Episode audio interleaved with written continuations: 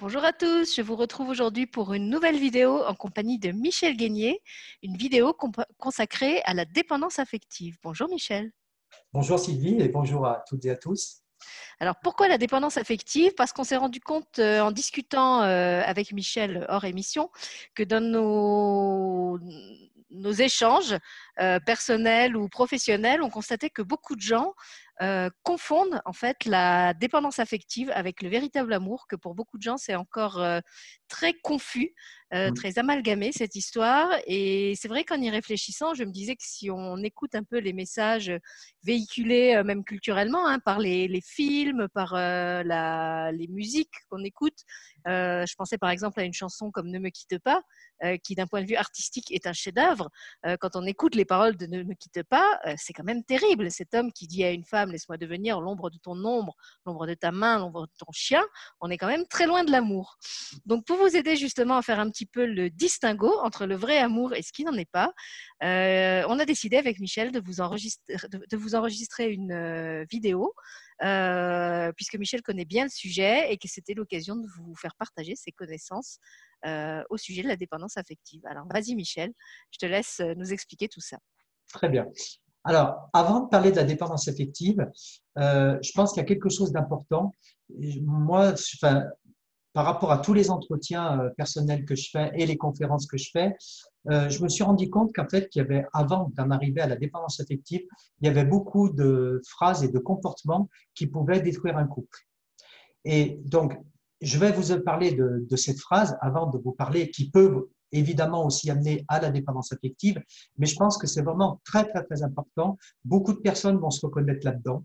Alors, bien sûr, prenez pas peur parce que si vous cochez tout, euh, ce que je vais vous dire, il y a peut-être danger, mais il y a beaucoup de gens, beaucoup de personnes, on peut être confronté en fait à vivre ces situations. Donc, je veux commencer par là. Après, je vous parlerai un tout petit peu, je dis bien un tout petit peu parce qu'on a déjà fait, Sylvie, ensemble une conférence sur la manipulation, mais j'en parlerai un peu parce que justement, manipulation, dépendance affective, c'est quelque chose de très, très, très proche. Et puis, pour finir, donc, je vous parlais de la, de la dépendance affective. D'accord? Parfait. Alors, je rappelle pour ceux qui le découvrent dans cette vidéo que Michel est président de l'AVMPN, l'association d'aide aux victimes de manipulateurs pervers narcissiques, et que dans ce contexte, justement, il entend beaucoup de témoignages euh, avec des personnes qui sont dans des situations de dépendance affective. Et puis là, euh, Michel va beaucoup parler du couple. Moi, je voulais simplement rappeler, avant qu'on commence, que la dépendance affective, c'est pas seulement dans le couple. On peut être dépendant mmh. affectif euh, de sa mère, de son père, de son gourou, de son mmh. animal. voilà, là, ça va être ciblé quand même essentiellement sur le couple, mais si ce que Michel vous dit à propos du couple, voilà, ça se transpose euh, dans d'autres relations euh, que vous connaissez, évidemment, c'est valable aussi dans un autre cadre que celui du couple. C'est ça, c'est ce que tu viens de dire. Il peut y avoir des au travail, en amitié, euh, c'est pas que dans le couple. Vous verrez, c'est pas que dans le couple. Et tu as tout à fait raison de souligner. voilà. Alors, je vais commencer en fait, comme je vous dis, par des phrases que j'ai entendues maintes et maintes fois dans les entretiens. La première chose que je vais appeler, c'est des phrases de soumission très souvent, j'entends il ou elle, alors je ne veux pas toujours dire il ou elle, hein, parfois je dirais il, parfois je dirais elle, m'avait bien prévenu que tous les week-ends, il joue au foot, qu'il aime sortir ou qu'elle aime sortir avec ses potes, qu'il aime bien boire un coup et faire la fête, qu'il ou elle adore dépenser sans se priver, qu'il n'était pas trop câlin, qu'il ou elle ne veut pas d'enfant. Alors moi, c'est ce que je dis toujours, euh, même quand on est prévenu, on n'est pas obligé de supporter. Il y a vraiment des personnes qui me disent, oui, mais bon, il m'avait prévenu, on m'avait prévenu. J'ai un exemple d'une personne que j'ai bien connue. Euh, son mari allait danser tous les samedis soirs. Il allait en boîte tous les samedis soirs. Et la seule chose qu'elle me disait, elle me disait, ouais, mais je le sais, il me l'a dit. Quand on s'est marié, il m'a dit que de toute façon, lui, il allait avec ses potes tous les samedis soirs. Alors, je lui ai dit, OK, il te l'avait dit, mais tu estimes normal quand même qu'il ait besoin d'aller en boîte, quoi. Enfin, je veux dire, d'aller au resto, d'accord. Et elle me dit, non, mais Michel, il faut faire confiance, tout ça. Bon, six mois après, enfin, un peu plus de six mois, ils ont divorcé. Parce que lui, bah, évidemment, il a fait une mauvaise rencontre. Je dis pas que ça se produit à chaque fois, je ne vais pas vous faire peur. Mais c'est pas parce que on est prévenu qu'on est obligé de se soumettre. Donc ça, c'est quand même quelque chose que j'entends vraiment fréquemment. Et ça, ça peut user un couple. Après, il y a les phrases d'excuses. Il ou elle a eu une enfance difficile. Son père, sa mère buvaient aussi. Lui aussi, il a été frappé, maltraité pendant son enfance. Lui ou elle aussi a manqué de tendresse. Eh bien, là aussi, c'est pas c'est ce qu'on disait parfois dans nos groupes de parole avec Sylvie, c'est pas parce que euh, votre père vous a frappé que vous êtes obligé de frapper vos enfants. C'est pas parce que dans votre famille il y avait des insultes, il y a des personnes qui me disent oui, mais moi j'ai toujours entendu ça, euh, ma mère traitait mon père de connard et, et vice versa. Donc c'est pratiquement normal. Non, c'est pas normal. On n'est pas obligé de tout excuser dans la vie. D'accord? Donc ça c'est extrêmement important. Vous avez parfois des ados, je reçois des ados qui me disent, alors souvent les ados, ils sont très gentils avec les parents. Euh, pas toujours, mais quand euh, ils se sentent comme ça un petit peu euh, délaissés, ils me disent, oui, mais bon, mes parents, je les comprends, c'était une autre génération, on leur disait pas qu'on les aimait. J'ai dit, oui, ok, d'accord, mais c'est pas une raison. Si toi, tu as besoin d'amour, si tu as besoin qu'on te le dise, c'est pas parce que tes parents n'ont pas eu ça qu'ils sont pas obligés de le donner à leur tour. Donc ça, c'est quand même extrêmement important. Les phrases d'excuses aussi que j'entends souvent. Alors, je ne dis pas que je ne comprends pas, attention, ce n'est pas un avis euh, tranché. Hein. Quand il y a des, joies des couples très, très, très, très malheureux et qui me disent, qui disent, je reste pour les enfants. Très, très souvent, c'est faux. Je suis désolé de vous dire ça, mais on reste par l'acheter, on reste pas pour les enfants. Parce que très souvent, si vous demandez aux enfants, alors je ne parle pas des tout petits petits, hein, les 3-4 ans, mais très souvent, si vous demandez aux enfants, ils vont vous dire, toute façon, je ne comprends pas pourquoi mes parents restent ensemble. J'en ai eu des quantités, mais astronomiques. Hein. Mais je ne comprends pas, ils sont toujours en train de discuter. Arrêtez de prendre les enfants pour des, des imbéciles. C'est-à-dire, les enfants, ils voient. Si vous vous faites la tête tous les jours avec votre femme votre mari, si vous vous disputez trois fois rien, l'enfant, il est malheureux. Bon, alors moi, je peux en rajouter un à ta quantité astronomique, c'est moi, puisque c'était mon cas.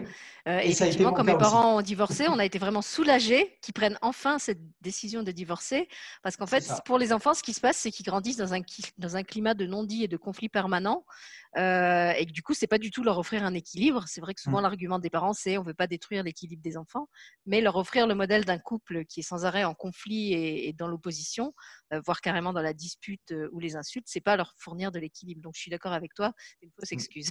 C'est ça, c'est exactement.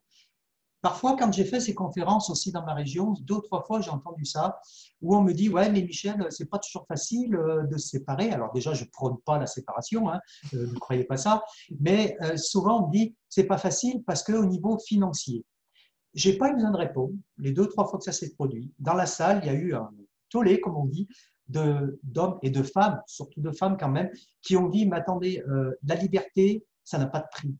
Oui, peut-être que vous allez en baver financièrement, peut-être que vous aurez plus votre maison avec votre piscine, peut-être que vous allez peut-être partir un mois en vacances, mais vous ne voudrez plus avec quelqu'un que vous ne pouvez plus supporter. Donc, c'est même pas ma réponse, c'est la réponse qui a été faite à l'unanimité. Je comprends bien sûr que parfois on reste pour des raisons pratiques, pour des raisons financières, mais à un moment donné, si on est vraiment trop malheureux, trop malheureuse, ben, il faut vraiment se poser la question de ce que je veux vraiment. Ensuite, il peut y avoir les phrases de routine. J'entends combien de fois des personnes qui me disent bah, De toute façon, le soir, on n'a pas rien à se dire. Le week-end, il est dans son jardin et moi dans la cuisine. Ou l'inverse, parce que je veux pas que, je croire que je mette les femmes dans la cuisine et les hommes dans le jardin. Ça peut être l'inverse. Voilà, on ne ressent plus le besoin de se prendre dans les bras l'un de l'autre. Euh, le fameux mais il sait bien ou elle sait bien que je l'aime. Donc oui, bah, du moment qu'il le sait, il n'y a pas besoin de le dire. Et eh ben non, non, ce n'est pas parce qu'on le sait que ça ne fait pas du bien de le dire, de faire des compliments, de dire les choses. J'entends souvent aussi ça. Euh, je suis toujours un peu, ça me fait toujours un peu sourire. Vous savez, quand euh, arrivent des anniversaires, quand arrivent des, des Noëls, des choses comme ça. Parfois, il y en a qui sortent un peu pour au piège de dire Mais qu'est-ce que tu as acheté à ta femme? Qu'est-ce que tu as acheté à son mari? Et puis vous avez un tout rouge qui dit Non, mais nous, on a un compte commun, il s'achète elle s'achète ce qu'elle veut. Voilà. Oui, d'accord, mais c'est pas pareil c'est pas pareil. C'est ce que je dis souvent à ces gens-là, mais vous cassez tout, en fait. Vous cassez tout ce qui peut être un petit. Alors, on va peut-être dire que je suis trop romantique, mais vous cassez tout quand même ce qui est beau dans un couple. D'accord, elle a un compte commun. D'accord, vous avez un compte commun, mais une petite fleur, un petit bouquet ou quoi que ce soit, c'est toujours quelque chose qui va toucher le cœur. Ça a beaucoup plus de valeur que de dire bah, prends ce que tu veux, achète-toi ce que tu veux.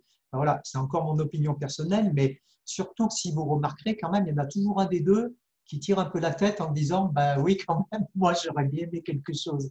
Donc oui, parce qu'il y a le plaisir d'avoir cherché tu vois de, se dire que l'autre a cherché comment te faire plaisir qu'il a fait les magasins qu'il a cherché une idée euh, indépendamment du prix comme tu dis ça peut même être quelque chose de pas cher euh, mais qui du coup va plus toucher le destinataire du cadeau que quelque chose de très cher qui, qui va s'acheter lui-même avec le compte courant.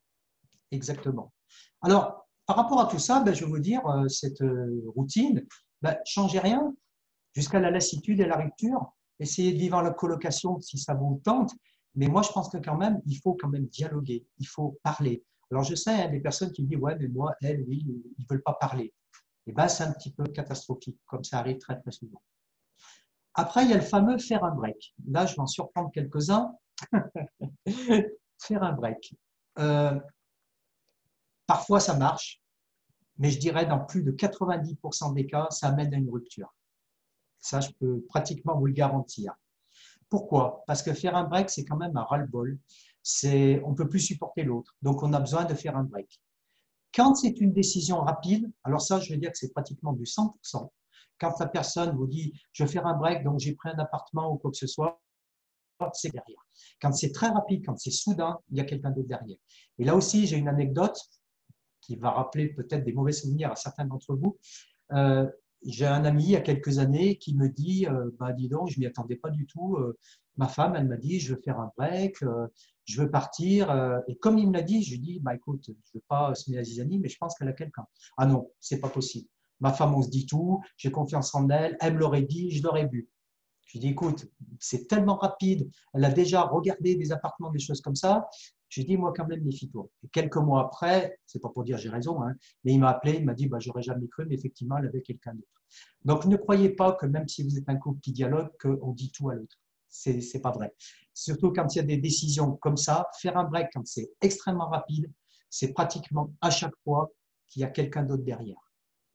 Alors, moi, dans l'exemple de mes parents, euh, on est passé par la phase de l'appartement. Je ne pense pas qu'un des deux avait quelqu'un d'autre.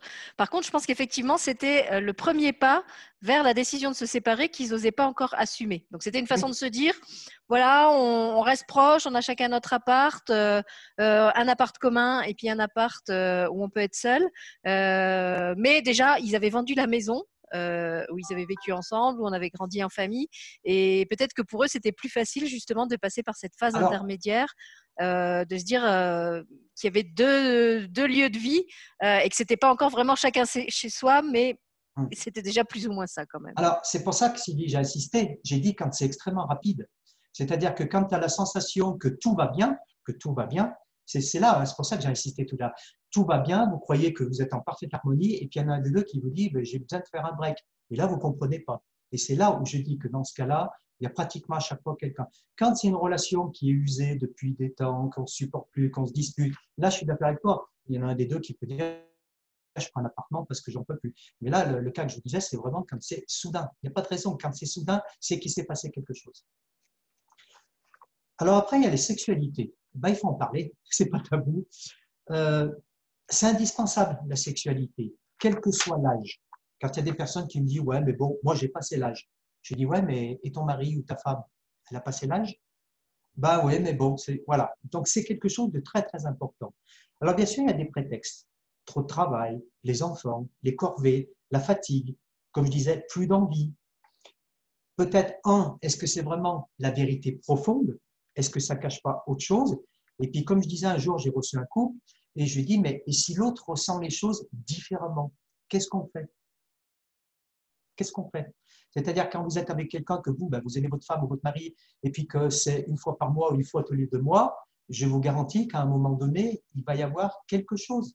Il va y avoir un adultère. Je suis pas en train de voir tout en noir, mais s'il y en a un des deux qui n'est pas sur la même longueur d'onde, même à ce niveau-là, c'est très très difficile de rester en couple. C'est révélateur de quelque chose, de toute façon. Voilà, c'est révélateur de quelque chose. Mais les gens se cachent derrière ça en disant Ouais, mais bon, bon non, à nos âges. Non, à nos âges, on peut avoir 80 ans et plus et avoir envie de faire l'amour ou des câlins ou des choses comme ça. Enfin, il n'y a pas d'âge. Alors, il y a une phrase qui dit Mieux vaut être seul que mal accompagné. Moi, je l'ai tournée. Mieux vaut être mal accompagné que seul. Pourquoi je dis ça? Parce que je l'entends aussi souvent, cette phrase, où on va me dire, euh, moi je partirai quand j'aurai rencontré quelqu'un d'autre. Alors encore une fois, c'est par rapport à ce qu'on disait tout à l'heure. Je dis toujours, on ne peut pas rester dans l'avion et sauter en parachute. Très très souvent, ça ne fonctionne pas comme ça. C'est-à-dire qu'il y a des gens, ben, c'est pas méchant ce que je veux dire, mais qui n'ont pas le courage et qui disent, non mais moi, euh, je ne peux plus le supporter, je ne peux plus la supporter, mais je vais attendre de rencontrer quelqu'un d'autre. C'est ce que je dis toujours. Ça arrive, bien sûr. Parfois, on peut rencontrer quelqu'un d'autre et puis ça se passe comme on veut. Mais c'est ce que je dis, ça revient à vouloir faire un 100 mètres avec un boulet de 50 kilos au pied. Donc, euh, c'est c'est pas évident de retrouver une liberté pour rencontrer quelqu'un d'autre, justement, quand on est attaché à quelqu'un. Et puis bon, on peut avoir des valeurs quand même, heureusement, mais quand on dit, ah ben moi je m'attends de rencontrer quelqu'un d'autre, ne vous étonnez pas si ça prend des années. D'accord? Et puis c'est avouer sa peur de la solitude aussi. Parce que dire euh, je, partirai que quand j'aurai quelqu'un d'autre, c'est euh, échanger un, partenaire contre un autre. C'est ça. Euh, ça sous-entend qu'on ne se sent pas capable de vivre seul. C'est ça. Il y, a, il y, a, ça, bien sûr, bien sûr, tu as raison. Et il y a la fameuse phrase Oui, mais on sait ce qu'on a, mais on ne sait jamais sur qui on va tomber. D'accord, mais quand il n'y a plus d'amour, qu'est-ce qu'on fait?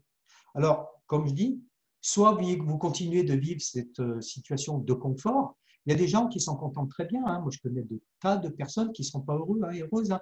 Et vous le voyez, vous voyez à leur tête, ce sont des personnes qui ont plus de projet et tout, mais ils vont vivre une situation de confort. Ce n'est pas critiquable, je ne suis pas en train de critiquer ça. Mais si vous êtes quelqu'un qui a besoin de vibrer, ben là, c'est complètement différent. Parce que vous allez finir peut-être votre vie avec votre maison, euh, votre jardin, votre piscine et votre voiture, mais vous ne pourrez plus vibrer. Je pense que ce qui est important dans tout ça, c'est d'être honnête avec soi-même de se dire, bon, je vis une situation comme ça, combien d'années je vais encore accepter que ma vie soit gâchée? Quelque chose d'important aussi, je dis toujours, ça c'est une phrase que, que moi j'ai inventée, alors les petits, elle existe. Alors, prochaine émission, les petites phrases de Michel, on fera une spéciale. Hein Et je dis que deux malheureux peuvent faire quatre heureux. On n'a pas le monopole du bonheur de l'autre. Quand moi, par exemple, dans les groupes de parole, j'entends dire Ah oui, mais il m'a dit ou elle m'a dit que si je le quittais ou je la quittais, il se suicidait. Non, vous n'avez pas le pouvoir que la personne se suicide. Et puis même si elle le fait, vous n'y êtes pour rien. Parce que vous vous rendez compte comme ça vous lie de dire ah, mais si je pars, il va, se détruire. Ça veut dire que cette personne n'a aucune estime d'elle-même, que vous êtes vraiment un parachute, que vous êtes vraiment une barrière qu'elle tient. Et ça, c'est pas bon, c'est jamais bon. Et comme je dis, on n'a pas le monopole de rendre l'autre heureux et heureuse. On n'a pas ce monopole. Vous pouvez être avec l'homme le plus gentil, le plus beau du monde, tout ce que vous voulez. Si votre cœur ne bat pas, eh ben, il ne battra pas. Vous ne serez pas heureuse quand même, vous ne serez pas heureux. D'accord? Donc ça, c'est quand même extrêmement important. Souvent, on dit les contraires s'attirent. Ben, moi, je ne suis pas du tout d'accord avec ça. Euh, imaginez, il y en a un qui aime la mer, l'autre qui aime la montagne, il y en a un qui aime sortir, l'autre pas, il y en a un qui aime le cinéma, l'autre le théâtre, il y en a un qui aime les films d'action, l'autre qui n'aime que les films romantiques, il y en a un qui aime les animaux, l'autre pas. Il y en a un qui aime sa belle-mère, l'autre pas. Non, ça c'est une boutade. Donc, euh, est-ce qu'on peut vraiment faire une vie heureuse quand on n'a jamais les mêmes goûts? Alors, vous allez me dire, des moments, on a quand même les mêmes goûts. Mais moi, je connais des, personnes, c'est vraiment des contraires. Et ça, ça fait quoi? Ça fait quoi? C'est que parfois, je connais beaucoup, enfin, quelques couples, eh ben, ils partent même pas en vacances ensemble. Et je trouve que c'est triste quand même. Vous vous rendez compte, vous ne partez pas avec votre mari ou votre femme parce que vous, vous aimez la mer, lui, il aime la montagne, ou des choses comme ça. Et je pense que quand on n'a vraiment aucun goût en commun, il y en a, hein, croyez-moi, il y en a, et ben ça peut être quand même aussi très, très, très difficile. Vous avez aussi ceux qui s'aiment en se disputant sans cesse. Il faut arrêter avec ça. Parce que là aussi, parfois, on m'a dit, ouais, mais c'est comme ça qu'ils s'aiment ils se traitent de tous les noms, hein, je vais être vulgaire, hein, connasse, connard, putain, euh, voilà, des, choses comme ça, mais ils s'aiment. Alors, un, moi, je me pose la question, pourquoi? Pourquoi on a besoin de disputes? C'est pas normal d'avoir besoin de disputes toujours dans un couple. Et je vous garantis que quand on traite sa femme, comme j'ai entendu, de connasse ou de choses comme ça, c'est pas bien. C'est pas bien. C'est pas, ça doit pas être quelque chose qui motive, qui nous fasse vibrer que d'insulter l'autre. Donc là aussi, quand on vous dit oui, mais ils s'aiment comme ça, ouais, peut-être, mais quand même, malgré tout, je ne peux, pas ne pas penser que ça cache quelque chose. L'acquis n'est pas bon. Il y a énormément de couples qui font plus d'efforts. Ils estiment que le mariage, eh ben on a un papier, vous savez, qui est signé, je l'ai signé dans le mer, tu m'appartiens, je t'appartiens, donc c'est bon, je ne fais plus aucun effort. Qu'est-ce qui se passe dans l'acquis? Ben, L'acquis, ça va faire ce que je dit tout à l'heure, une installation de la routine, une vie peut-être trop facile, plus de peur de perdre l'autre, alors, par rapport à ça, l'être humain est quand même très, très, très bizarre. Parce qu'on a besoin de sécurité, mais un couple, pour qu'il fonctionne, il faut aussi avoir la peur de perdre l'autre. Et ça, je l'ai remarqué, mais tout le temps. C'est-à-dire que s'il n'y a pas un minimum de peur de perdre l'autre, eh ben, va s'installer la routine, et d'un côté ou de l'autre, il y en a un qui va prendre l'ascendant. Et ça, croyez-moi, malheureusement, je veux dire, parce qu'on voudrait dire, non, mais j'ai envie d'être tranquille, on est bien tous les deux, mais s'il n'y a pas toujours quand même, malgré tout, cette petite peur de dire, ben, c'est pas acquis, la personne ne m'appartient pas, je sais qu'il faut maintenir cet amour. C'est pour ça que je dis que la routine, c'est quelque chose dont il faut faire vraiment, vraiment attention. Et puis, dans l'acquis, il n'y a plus de piment aussi pour se sentir vivant. J'entends souvent aussi des personnes, et ça, ça leur coûte cher à chaque fois, qui me disent, moi, je donne tout. Ben, il ne faut pas tout donner. Il ne faut pas tout dire. Vous allez dire, Michel, il nous dit qu'il faut avoir des secrets. Eh bien oui, il faut avoir son petit jardin secret. C'est ce que je dis toujours, quand vous donnez tout, eh ben l'autre, il prend tout. Et quand vous n'avez plus rien à donner, ben, il n'y a plus d'intérêt. Ça ne veut pas dire qu'il faut cultiver un jardin secret, ne plus rien dire du tout. C'est pas ça que je suis en train de dire. Mais tout donner, déjà, c'est pas normal. Ça veut dire que là, on peut être en dépendance affective. On donne tout à quelqu'un, on ne garde plus rien pour soi. Ça veut dire qu'on aime plus l'autre que soi-même. Et ça, ça conduit souvent, presque toujours, à, la catastrophe. Il y a aussi continuer de plaire et le laisser aller.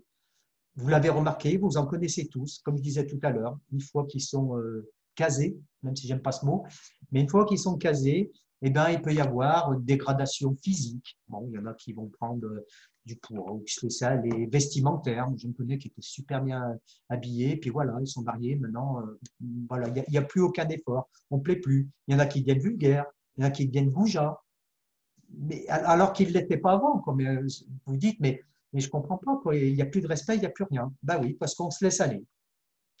Il y a aussi faire passer le travail avant l'amour. Alors ça, j'ai entendu plein de fois. Ça a été la source de pas mal de conflits aussi, de couples que j'ai reçus. Trop de boulot. À la limite, on n'a pas le temps d'aimer parce qu'on a trop de boulot. C'est quand même grave. Hein euh, non, j'ai pas le temps. J'ai pas le temps pour les loisirs ou les câlins. On m'a dit ça une fois. Une fois, j'ai reçu pareil un, couple et ben, la, femme, elle, avait besoin quand même de câlins et lui, il lui a dit, ouais, mais bon, alors vous allez voir, vous allez sourire, et comme moi, vous n'allez pas comprendre. Il lui a dit, ouais, mais on va faire comment pour payer la maison et la voiture? J'ai dit, ben oui, d'accord. Euh, une autre phrase, oui, mais tu es bien contente car l'argent quand l'argent rentre à la fin du mois. J'ai dit, ben, ça doit être bête, mais je vois pas le rapport. En fait, lui, ce qu'il voulait dire, c'est qu'il passait, alors ça peut être une femme aussi, mais là, c'est un homme, il passait sa journée au boulot et pour lui, c'était suffisant. En fait, il n'y avait pas besoin en plus de rajouter des câlins. Le travail était plus important parce qu'il amenait des ressources qui permettaient de partir en vacances, etc., etc. Mais le soir, c'était euh, bon, qu'est-ce qu'il y a à bouffer? Je vais me coucher. Voilà. Dixit, qu'on m'a dit. Hein. Donc, euh, c'est triste. Oui, d'accord, le boulot, c'est bien, bien sûr, mais vous vous rendez compte que si vous êtes toujours au travail, eh ben, vous, pensez qu'il se passe quoi de votre côté? Eh ben, Les sentiments, là aussi, vont se dégrader. Et puis, à savoir aussi, est-ce que ça ne cache pas quelque chose? Moi, j'ai envie de souligner que ça, fait quand même pas longtemps qu'on a le droit justement de, revendiquer cet équilibre, parce que pendant très longtemps, le, modèle euh, conjugal, il était basé là-dessus. Effectivement, l'homme, c'était celui qui faisait bouillir la marmite, qui partait le matin, qui rentrait le soir, et la femme euh, élevait les enfants et, cuisinait ce qu'il avait ramené dans la marmite. Euh, et, voilà, aujourd'hui, on a quand même évolué, on a la chance de pouvoir vivre autrement. Donc, est-ce qu'on est obligé de reproduire ce modèle archaïque quelque part? En se disant que c'est comme ça que ça doit être. Voilà, donc par rapport aux phrases, Sylvie, toi, j'ai essayé de faire euh, court, condensé, pour qu'on ait le temps de tout voir.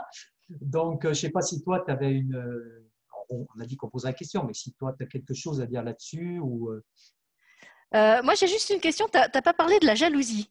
alors, tu as parlé de la peur de perdre l'autre. Alors, je ne sais pas, peut-être ça va arriver plus tard euh, dans la conférence. Moi, je pensais aussi aux couples euh, où ça se passe pas justement parce qu'il y en a un qui a une jalousie euh, maladive. Alors là, on parle pas de la peur de perdre l'autre parce qu'on se dit qu'on se verrait pas vivre sans lui.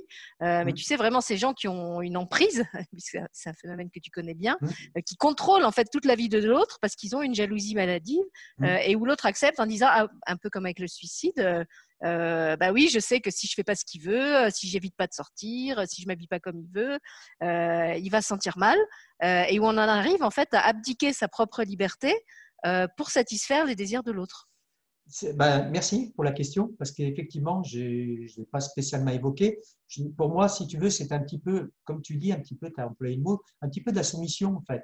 C'est-à-dire que parce que la personne, c'est comme si elle avait une pathologie quelque part, elle est jalouse, donc on va faire plein de concessions. Moi, je vais répondre jusqu'où vous voulez aller dans ces concessions. Si c'est quelque chose qui vous bouffe la vie, ben, déjà le dialogue, tout le temps, tout le temps le dialogue, d'essayer de voir pourquoi cette personne est jalouse. C'est sûr que si vous l'avez trompé 5-6 fois, elle a peut-être des raisons. Mais si ce n'est pas le cas, de dire mais pourquoi, qu'est-ce qui se passe? Il faut vraiment instaurer quelque chose de confiance, sinon ça sera invivable. Et là aussi, c'est toujours comme le reste, jusqu'où vous allez aller? Alors, vous allez peut-être me dire, ouais, mais le pauvre, la pauvre, elle a vécu, phrase d'excuse, on va retomber dans tout ce que j'ai décrit avant.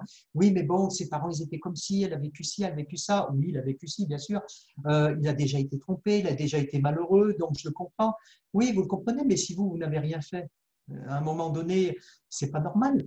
Et comme je vous dis, alors, il y a des degrés de jalousie. Si ça ne peut pas s'améliorer par le dialogue, ben après, voilà, il y a des psy qui ont peut-être plus confirmé pour vous aider à ce niveau-là. Mais moi, par rapport au débat que je dis, je vous explique en fait tout ce qui peut détruire un couple. Mais effectivement, Sylvie, oui, bien sûr, ça peut en faire partie. Comme des tas d'autres choses. Hein. Il y a encore certainement d'autres choses que j'ai oubliées. Mais bien sûr, la jalousie, ça peut faire partie de ces choses qui peuvent dégrader un couple. Merci.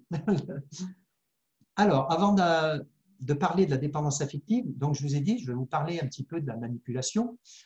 On va pas faire comme on avait fait avec Sylvie, il y a une conférence qui existe déjà sur la manipulation hein, qui dure une heure et elle toute seule, mais je suis quand même obligé de vous en parler parce que de là naît beaucoup de dépendance affective. Donc, comment va s'y prendre le manipulateur ou la manipulatrice? Attention, n'oublions pas, il y a aussi des femmes manipulatrices et il y en a beaucoup. Déjà, cette personne-là va vous monter des cas concrets pour vous manipuler. Je prends toujours cet exemple qui paraît un peu péjoratif, mais imaginez euh, que vous soyez, euh, par exemple, une très bonne cuisinière. Je vous explique pourquoi je vous dis ça, parce que j'ai déjà eu le cas. Euh, cette dame qui nous a expliqué, vous êtes une très bonne cuisinière et chaque fois que vous avez des invités, ben, les gens vous le disent. Et c'est super, tu, cuisines vraiment bien. Et puis un jour, par exemple, vous allez rater un peu. Et votre mari va vous le dire la prochaine fois qu'on vous fait un compliment, il va vous dire Ouais, enfin, tu es une très bonne cuisinière. Ouais, d'accord, mais en fait, tu as quand même raté un plat, tu vois, il n'y a pas très longtemps. Ça, c'est rien, mais à force, à force que chaque fois on vous reprenne sur des choses vraies, entre guillemets, alors qu'on est humain, n'importe qui peut rater un plat. Mais c'est son jeu, en fait. C'est-à-dire qu'à un moment donné, il va tellement vous montrer des choses vraies. Vous savez, c'est comme le fameux mais qu'est-ce que tu es énervé? Même si je suis très calme, mais non, je ne suis pas énervé. Ah bah si, je vois bien que tu es énervé. Puis au bout d'un moment, vous pétez les plombs. Et, ah bah tu vois que tu es énervé. Voilà, c'est exactement la même chose. C'est-à-dire que la personne, manipulateur, manipulatrice, va vous pousser à bout. Et très adroitement, va vous prendre des choses qui normalement devraient être insignifiantes, mais qui sont réelles, pour vous faire culpabiliser. D'accord? Donc ça, c'est important. Il faut vous dire que ces personnes-là, leur rôle essentiel, c'est de dominer l'autre. C'est un moyen de survie. C'est mm. vraiment la domination, de vous écraser. C'est leur moyen de survie. Je le dis toujours parce que souvent on me pose la question, je vous garantis, il n'y aura jamais d'arrangement à l'amiable avec cette personne. Si vous avez vraiment affaire à un manipulateur, manipulatrice, que son but c'est comme un chat et une souris, il n'y aura pas d'arrangement à l'amiable. Ça n'arrive jamais. Au contraire, ça finit de se dégrader il va attaquer les points sensibles. Quand je dis il, c'est elle aussi, attention, c'est pas. Euh, il va attaquer les points sensibles, l'argent, les enfants. Il va peut-être même faire du chantage affectif sur eux pour que ceux-ci se détendent de vous. Il va tout décharger, toutes les responsabilités vont être déchargées sur vous. C'est facile parce qu'il connaît par cœur vos faiblesses et il ne va pas hésiter même à en inventer si besoin. Il va essayer donc par tous les moyens de montrer vos défauts, vos comportements négatifs, pour avoir l'approbation de, des connaissances, voire des avocats, voire des, autres organismes. Ce que je vous disais tout à l'heure, là aussi c'est un cas que m'a raconté hein, et que je veux bien croire. Pareil, dans une soirée entre amis, je suis désolé, c'est encore un homme, euh, qui, a, qui poussait à bout sa femme devant les invités en titillant les points sensibles. Et elle, au bout d'un moment, bien sûr, elle s'est énervée. Elle lui dit, ouais, mais bon, j'en ai marre et tout. Et dès qu'elle a eu le dos tourné, il a dit aux invités, vous voyez ce que je subis tous les jours Vous voyez le caractère qu'elle a et eux, ne connaissant pas l'histoire, bien sûr, quand ils sont rentrés euh, bah, après chez eux, ils ont dit, bah, dis donc, le, gars, je le plains, hein. tu as vu comme elle s'énerve, tu as vu comme elle s'emporte. Donc, vous voyez, c'est très facile. Et c'est pour ça que même vous, il faut faire attention, quand vous avez un ami, une amie qui vous dit, mais je suis avec un manipulateur, une manipulatrice, peut-être que vous, vous allez dire, ben, je comprends pas, comme il est gentil, comme elle est gentille. Vous ne savez pas ce qui se passe chez les gens. Donc, euh, peut-être que vous avez raison, mais peut-être pas. Surtout que, c'est le jeu, tu l'avais très bien expliqué dans la vidéo qu'on avait faite justement sur les caractéristiques du, pervers narcissique ou de la pervers narcissique, qui effectivement peut être une femme, c'est qu'il ou elle va être très doué euh, ben, pour dérouler son petit manège dans l'intimité, mais qu'à l'extérieur, il va se comporter euh, d'une manière totalement différente, ce qui fait que ça va embrouiller l'entourage, qui même quelquefois va prendre sa défense euh, en disant à la victime, mais on comprend mm. pas, c'est un homme ou une femme tellement charmante, parce qu'en fait, il a un double visage et un double jeu. Oui, et puis en plus, il n'est pas manipulateur, manipulateur avec tout le monde, hein, souvent. Euh, il va peut-être montrer extrêmement sympa, il ou elle, hein, euh, serviable avec ses amis, euh, toujours à leur écoute. Il va peut-être leur faire des cadeaux, leur rendre des services. Et là, ça va être encore plus dur pour vous de dire, mais, mais oui, mais là, vous le voyez en tant qu'ami, mais vous ne voyez pas ce que j'endure. Après, il peut utiliser aussi les compliments et la pitié pour mettre les autres dans sa poche vous vous rendez compte, mais moi, qu'est-ce que je vais faire sans lui? Qu'est-ce que je vais faire sans elle? Et comme je vous disais, vous prendre un témoin à chaque fois. Par contre, s'il est pris en défaut, alors là, il va changer de stratagème. C'est-à-dire, là, il peut devenir agressif ou agressive, voire violent. Parce qu'il y a des personnes, ben, quand ils sont démasqués, ben, ça ne leur plaît pas. Comme je vous dis, le chat, il laisse s'échapper sa souris, euh, hop, un petit coup de griffe, parce que pour dire non, mais t'es à moi. Et ça, ça ne lui plaît pas. Et c'est là où ça peut vraiment dégénérer soyez attentifs et attentifs parce que les manipulateurs, manipulatrices, ce sont des véritables caméléons. Ils peuvent changer de comportement, mais vraiment n'importe quand. C'est-à-dire, vous allez passer d'être une serpillière à d'être euh, une princesse ou un prince. Hein. Vous êtes le plus beau, et puis une fois qu'il a eu à nouveau ce qu'il voulait, ben, vous n'existez même plus. Vous êtes un torchon. Donc, euh, ça, ce sont des comportements dignes d'un manipulateur et d'une manipulatrice. Donc là aussi, soyez vigilants. C'est pas normal, je veux dire, c'est court comme ça. Et c'est pour ça aussi que c'est très perturbant pour les personnes qui vivent avec eux ou avec elles, euh, parce qu'effectivement, il y a ce chaud et froid perpétuel. S'il était tout le temps, euh, comme tu dis, dans l'agressivité, dans le fait de traiter l'autre comme, comme, une serpillière, au bout d'un moment, on en aurait marre, on partirait je pense que ceux qui ont encore du bon sens feraient ça. Mais comme au moment où justement il sent qu'il est en train de perdre le contrôle, il se radoucit et il va remettre la victime sur un piédestal, elle se dit ah ben voilà, bon, il avait une mauvaise passe, euh, euh, tout, repart bien, hein, comme au début de l'histoire, c'est ce que tu avais bien expliqué dans la, la, vidéo sur les PN. Et puis hop, le, à nouveau, l'engrenage va se remettre en route, il va recommencer euh, à dénigrer la personne euh, jusqu'à la faire tomber en bas. Et quand elle menacera de partir, il va la remettre en haut. C'est un, un truc sans fin. Mmh, c'est ça, exactement. exactement. Et puis aussi, il ne faut pas oublier que c'est un moraliste hors pair. Comme je disais, il, va toujours euh, vous dire Ouais, mais attends, ça ne se fait pas. regarde les enfants, comment tu les élèves, des choses comme ça. Il faut faire comme ci, comme ci, comme ça, même si lui, il n'en fait pas le quart. Mais encore une fois, toujours des choses pour vous culpabiliser. Donc voilà, j'ai fait court, hein, comme je dis, mais c'était essentiel. Alors, qui sont les victimes?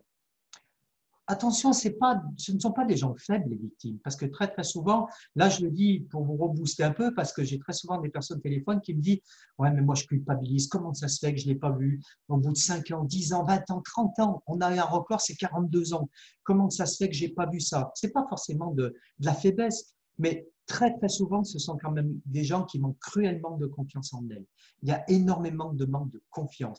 Il y a très très souvent, et là vous allez vous retrouver dedans, un passé de souffrance, de solitude, de manque d'amour, de dialogue. Pas toujours, mais 9 fois sur 10, les victimes sont aussi victimes de ça par rapport à ce qu'elles ont déjà vécu. Tu le disais tout à l'heure, peur de la solitude, peur d'être abandonné. Eh ben, on préfère vivre avec son bourreau plutôt que de se retrouver seul. Et ça, on le trouve malheureusement très, très, très souvent. Il y a une faille, en fait. Moi, c'est ce qui me frappe dans toutes les histoires euh, qu'on entend, que ce soit à la télé ou dans les groupes qu'on anime, c'est qu'il y a toujours une faille dans l'estime de soi, dans la confiance en soi. Il y a un passé avec des violences sexuelles, avec euh, toute forme de, de, de, choses qui ont abîmé l'identité. Et c'est là-dedans euh, que le PN s'engouffre. Et c'est pour ça qu'on, comme on le disait, il ne peut pas euh, avoir ce, comportement-là avec tout le monde. Parce que si en face, il a une personne qui est solide euh, et avec qui il va tenter son jeu, elle ne va pas se laisser faire. Elle va le remettre à sa place. Il va voir qu'il n'arrive pas à prendre le contrôle sur elle. Du coup, le jeu ne l'amusera pas et il va arrêter. Et à partir du moment où il voit que justement, il a la possibilité de s'engouffrer dans une faille, bah, c'est comme les termites dans un tronc d'arbre. ils vont pas faire de cadeaux. Ils vont commencer par la première faille, la deuxième, et à la fin, ils vont tout bouffer. Et pour en revenir à, à ce qu'on disait tout à l'heure, parce que je pense que c'est vraiment important de le rappeler, euh, même si c'est triste, il n'y a pas d'espoir. Il n'y a pas d'espoir qu'un pervers narcissique ou une pervers narcissique, perverse narcissique change. Euh, d'abord, la plupart d'entre eux ne sont pas ouverts au fait de suivre une psychothérapie pour aller euh, chercher ce qu'il y a derrière. Hein. Qu'est-ce qui fait qu'eux-mêmes sont dans une telle insécurité qu'ils éprouvent le besoin de dominer l'autre, euh, de prendre le dessus sur lui pour être sûr de ne pas se sentir en danger? Qu'est-ce qu'elle a derrière? Et, autant les victimes souvent sont prêtes à aller faire des, psychothérapies pour sauver le couple ou pour mmh. arrêter de souffrir, autant le ou la PN ne se remet pas du tout en question. Pour lui, c'est l'autre le problème.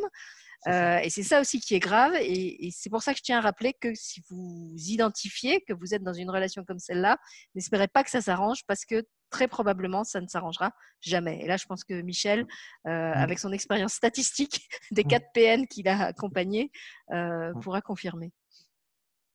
Oui.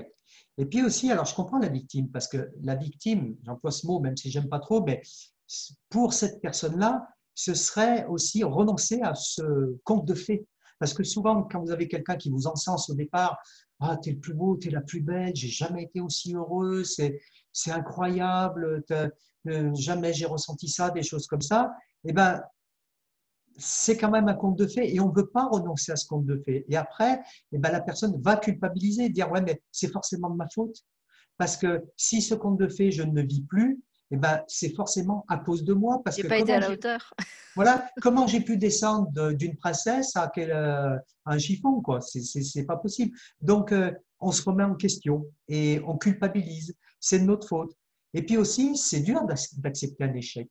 Dans une relation où on a tellement investi, il y a des personnes qui ont tout laissé, il y a des personnes qui n'ont plus d'amis, il y a des personnes qui ont laissé leur travail, poursuivre euh, le ou là. Et euh, c'est très, très, très dur de dire, mais je me suis planté, quoi. C'est un échec. C'est pas facile aussi d'accepter ça. Mais c'est là aussi qu'on voit que ça s'engouffre vraiment dans, dans, une faille de l'estime de soi parce que si tu as déjà une bonne estime de soi au départ, tu n'as pas besoin que l'autre il t'encense et il te mette sur un piédestal. Bon, bah, s'il le fait, mmh. c'est bien, tu es content. Et s'il te retire le piédestal, bah, tu ne te sens pas pourtant euh, comment dire, amoindri ou, abîmé euh, parce mmh. que tu sais que ta, valeur, elle ne dépend pas de ce que lui ou elle pense de toi. Alors que quand justement tu as tout misé sur l'autre et que c'est l'autre qui te donne l'impression, euh, qui te fait exister, eh bien s'il retire cette admiration qui te porte, effectivement, tu n'existes plus et tu t'effondres comme une marionnette qui a plus de fil. Alors attention, hein, euh, les vrais sentiments, ça existe. Hein. Euh, vous pouvez très bien rencontrer un homme ou une femme euh, qui le disent et qui le pensent vraiment. Si cet homme ou cette femme, c'est un homme vous dit pour moi tu es la plus belle femme du monde, j'ai jamais été aussi bien qu'avec quelqu'un, c'est pas pour ça que c'est un manipulateur. Hein. L'amour, ça existe quand même vraiment, heureusement. moi, j'ai connu le, but n'est pas de dégoûter tout le monde de l'amour. Voilà. moi, j'ai connu un cas il n'y a pas très très longtemps qui m'a fait mal parce que j'ai reçu un couple euh, la fille était un petit peu, un petit peu dans bon point. Et lui, il lui disait, il disait, mais moi, je te trouve belle, tu me plais. Et elle, souvent, lui disait, bah, faut que tu achètes des lunettes. Et euh, lui, il était triste. Et un jour, je lui ai dit, mais pourquoi tu lui dis ça? Elle me dit, bah, attends, as vu, je suis un peu boulotte. Je lui ai dit, mais lui, il t'aime. Il te voit avec les yeux de l'amour. Euh, j'ai dit, as envie qu'il te quitte, as envie qu'il te laisse? Accepte qu'on t'aime, accepte, accepte qu'on te dise, accepte ses compliments. Euh, les gens ne sont pas tous des menteurs. Il n'y a pas que des hypocrites dans la vie. Donc, je vous le dis à vous aussi, si vous avez un homme ou une femme qui vous dit mais moi je te trouve beau alors que ben, vous avez plein de trucs physiquement qui ne vont pas, ben, justement c'est bien parce que cette personne voit plus loin, voit dans votre âme. Et ça c'est beau quand on voit dans l'âme de quelqu'un. Et ça c'est pas de la manipulation. La manipulation on la découvre très vite. Comme je vous dis, vous êtes le plus beau, vous êtes la plus belle, vous êtes le meilleur, la meilleure, mais très très très vite, ben, vous avez plein de défauts qui sortent. Et ça, c'est là où ça commence à se dégrader. Voilà. Alors, comme je disais, ben ça, ça entraîne justement la dépendance affective. Et là, on y vient à notre débat sur la dépendance affective. Alors déjà, comme disait Sylvie tout à l'heure, il euh, ne faut pas confondre la dépendance affective avec l'amour et aussi avec les peines de cœur. Ce n'est pas la même chose. La dépendance affective, c'est quoi? C'est souffrir pour et à cause de l'autre. On va en parler pourquoi on s'attache toujours à celui ou celle qui nous fait souffrir? C'est vrai, c'est une grande question. J'ai une partie de la réponse, rassurez-vous. Déjà, on va retrouver très, très, très souvent une notion de sauveur et de sauvé, et de sauveuse, pardon. Une notion de sauveur et de sauvé. On veut sauver l'autre. Je vais vous expliquer aussi pourquoi, parce que c'est bien de le dire, mais il faut expliquer. C'est aussi parfois la culpabilité de quitter un être qui souffre. Parce que justement, quand on est un sauveur, une sauveuse, eh bien, on a du mal. On dit, mais moi, je suis là, je suis utile. Écoutez bien ce mot. Je suis utile pour l'autre. Et parfois, ben, quand on n'a plus ça, on se sent inutile. Moi, j'ai connu des personnes qui aidaient des alcooliques, qui étaient des drogués. Et une fois que la personne s'en était sortie, eh ben, la personne était malheureuse. Elle dit, mais j'ai plus d'utilité, je me sens inutile. Alors que quand même le but, c'était de plus vivre avec un alcoolique ou un drogué, on est bien d'accord. Et vous voyez comme quoi ce sentiment de sauveur et sauveuse peut être très, très, très important. C'est aussi tendance à vouloir se remémorer que les bons côtés. Et comme je disais tout à l'heure, lui trouver aussi sans cesse des excuses. Voilà, ça, ça cache, on masque des choses. Je vais faire une petite parenthèse importante aussi par rapport à ça. Je rencontre très, très, très souvent, alors là, je pense que je vais choquer certaines personnes, mais c'est pas grave, c'est mon habitude. Euh, pas de choquer, mais vous faire prendre conscience de choses qui peut, ça, ça peut vraiment vous aider. Et croyez-moi, ce que je vais dire, ça a aidé beaucoup, beaucoup de personnes j'ai souvent des personnes qui me disent qu'ils sont avec des hommes ou des femmes mariées depuis des années. J'insiste, hein, depuis des années. Je ne parle pas si ça fait six mois, un an, qu'on ne sait pas trop où on en est. C'est une relation quand même naissante, mais au bout d'un an, on ne sait pas trop où on en est. Mais je parle bien en fait de relations qui durent depuis des années.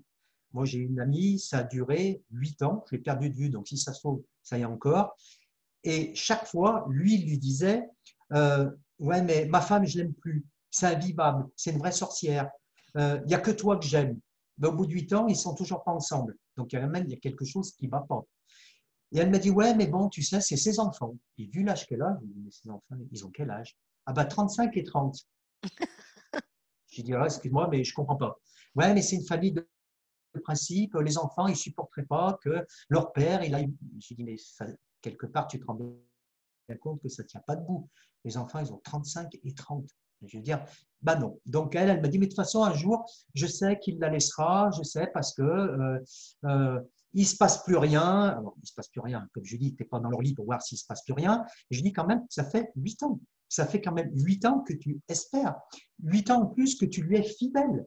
Parce que elle, elle rencontre pas, elle a jamais rencontré quelqu'un d'autre. Parce que ben, elle lui doit fidélité. Alors que lui vit avec sa femme.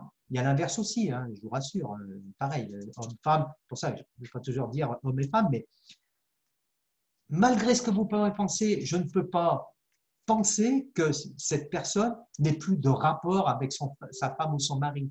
Je n'y crois pas. Franchement, je n'y crois pas. Quand ils partent en vacances ensemble, euh, je ne peux pas croire, moi j'en connais ben, le cas de cet ami, cet homme partait quand même en voyage. Il partait sur les îles avec sa femme. Et je lui dis, et là, il ne se passe rien. Ah non, non, il m'a assuré que oui, euh, qu'il se passait rien. D'accord. Bon. Ben, il y a des moments, je pense qu'il y a des personnes euh, voilà, qui ne qui, qui voient pas tout, en fait. Je lui dis quand même, il la retrouve tous les soirs. Alors, je pose une question, si ça, ça vous arrive. Vous vous situez où là-dedans? Et ça, c'est important ce que je vais vous dire. Vous êtes quand même avec quelqu'un qui vous dit, je n'aime que toi. Elle, je n'aime plus. Oui, je n'aime plus. D'accord? Euh, c'est une sorcière, c'est un sorcier, c'est un salaud, tout ce que vous voulez, d'accord? Mais quand même, cette personne part en vacances, la trouve tous les soirs, fait l'amour avec cette personne, et vous, vous êtes quoi là-dedans? Vous allez vous, sentir à quelle place, à quel niveau? Eh bien, niveau, vous êtes en dessous de tout ça vous êtes en dessous de la sorcière, vous êtes en dessous de, de la personne qui boit tous les soirs, vous êtes en dessous de la personne euh, qui dit qu'il la traite de, tous les noms et qui dit, lui, il dit qu'il vous aime, ou elle, elle vous dit qu'elle vous aime, mais dites-vous bien où est ma place là-dedans? Qu'est-ce que je fais? À quoi je sers? Et ça, ça peut vous faire comprendre des choses. Ça serait tellement simple de dire la vérité. Pourquoi je dis ça?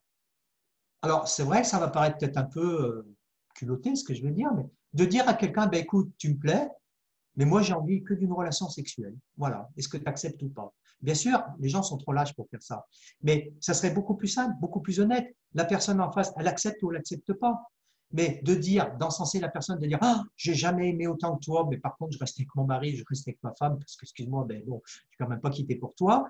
Euh, essayez quand même dans votre tête de vous dire il y a quand même quelque chose qui ne va pas. Donc, dire la vérité, c'est pas toujours facile. Alors, je vais vous expliquer après aussi pourquoi une relation comme ça, ben, je vais vous le dire maintenant, allez, on ne va pas entretenir le secret, pourquoi une relation comme ça, ça ne peut pas fonctionner? Pourquoi? Parce que même si un jour cet homme et cette femme sont avec vous, ça peut ne pas marcher. C'est même rare quand ça marche. Pourquoi? Parce que souvent, il ne sera pas avec vous pour les bonnes raisons. Qu'est-ce qui fait qu'il va être avec vous? Bah, Peut-être parce qu'un jour, sa femme va en avoir marre. Elle va lui dire, écoute, c'est bon, tu dégages, euh, tu me trompes, quoi que ce soit, donc je ne peux plus te supporter, d'accord? Ou peut-être parce qu'elle, elle sera partie à son tour, ou peut-être parce qu'il y aura eu un décès pour un peu. Donc, cette personne va venir vers vous un petit peu en route secours.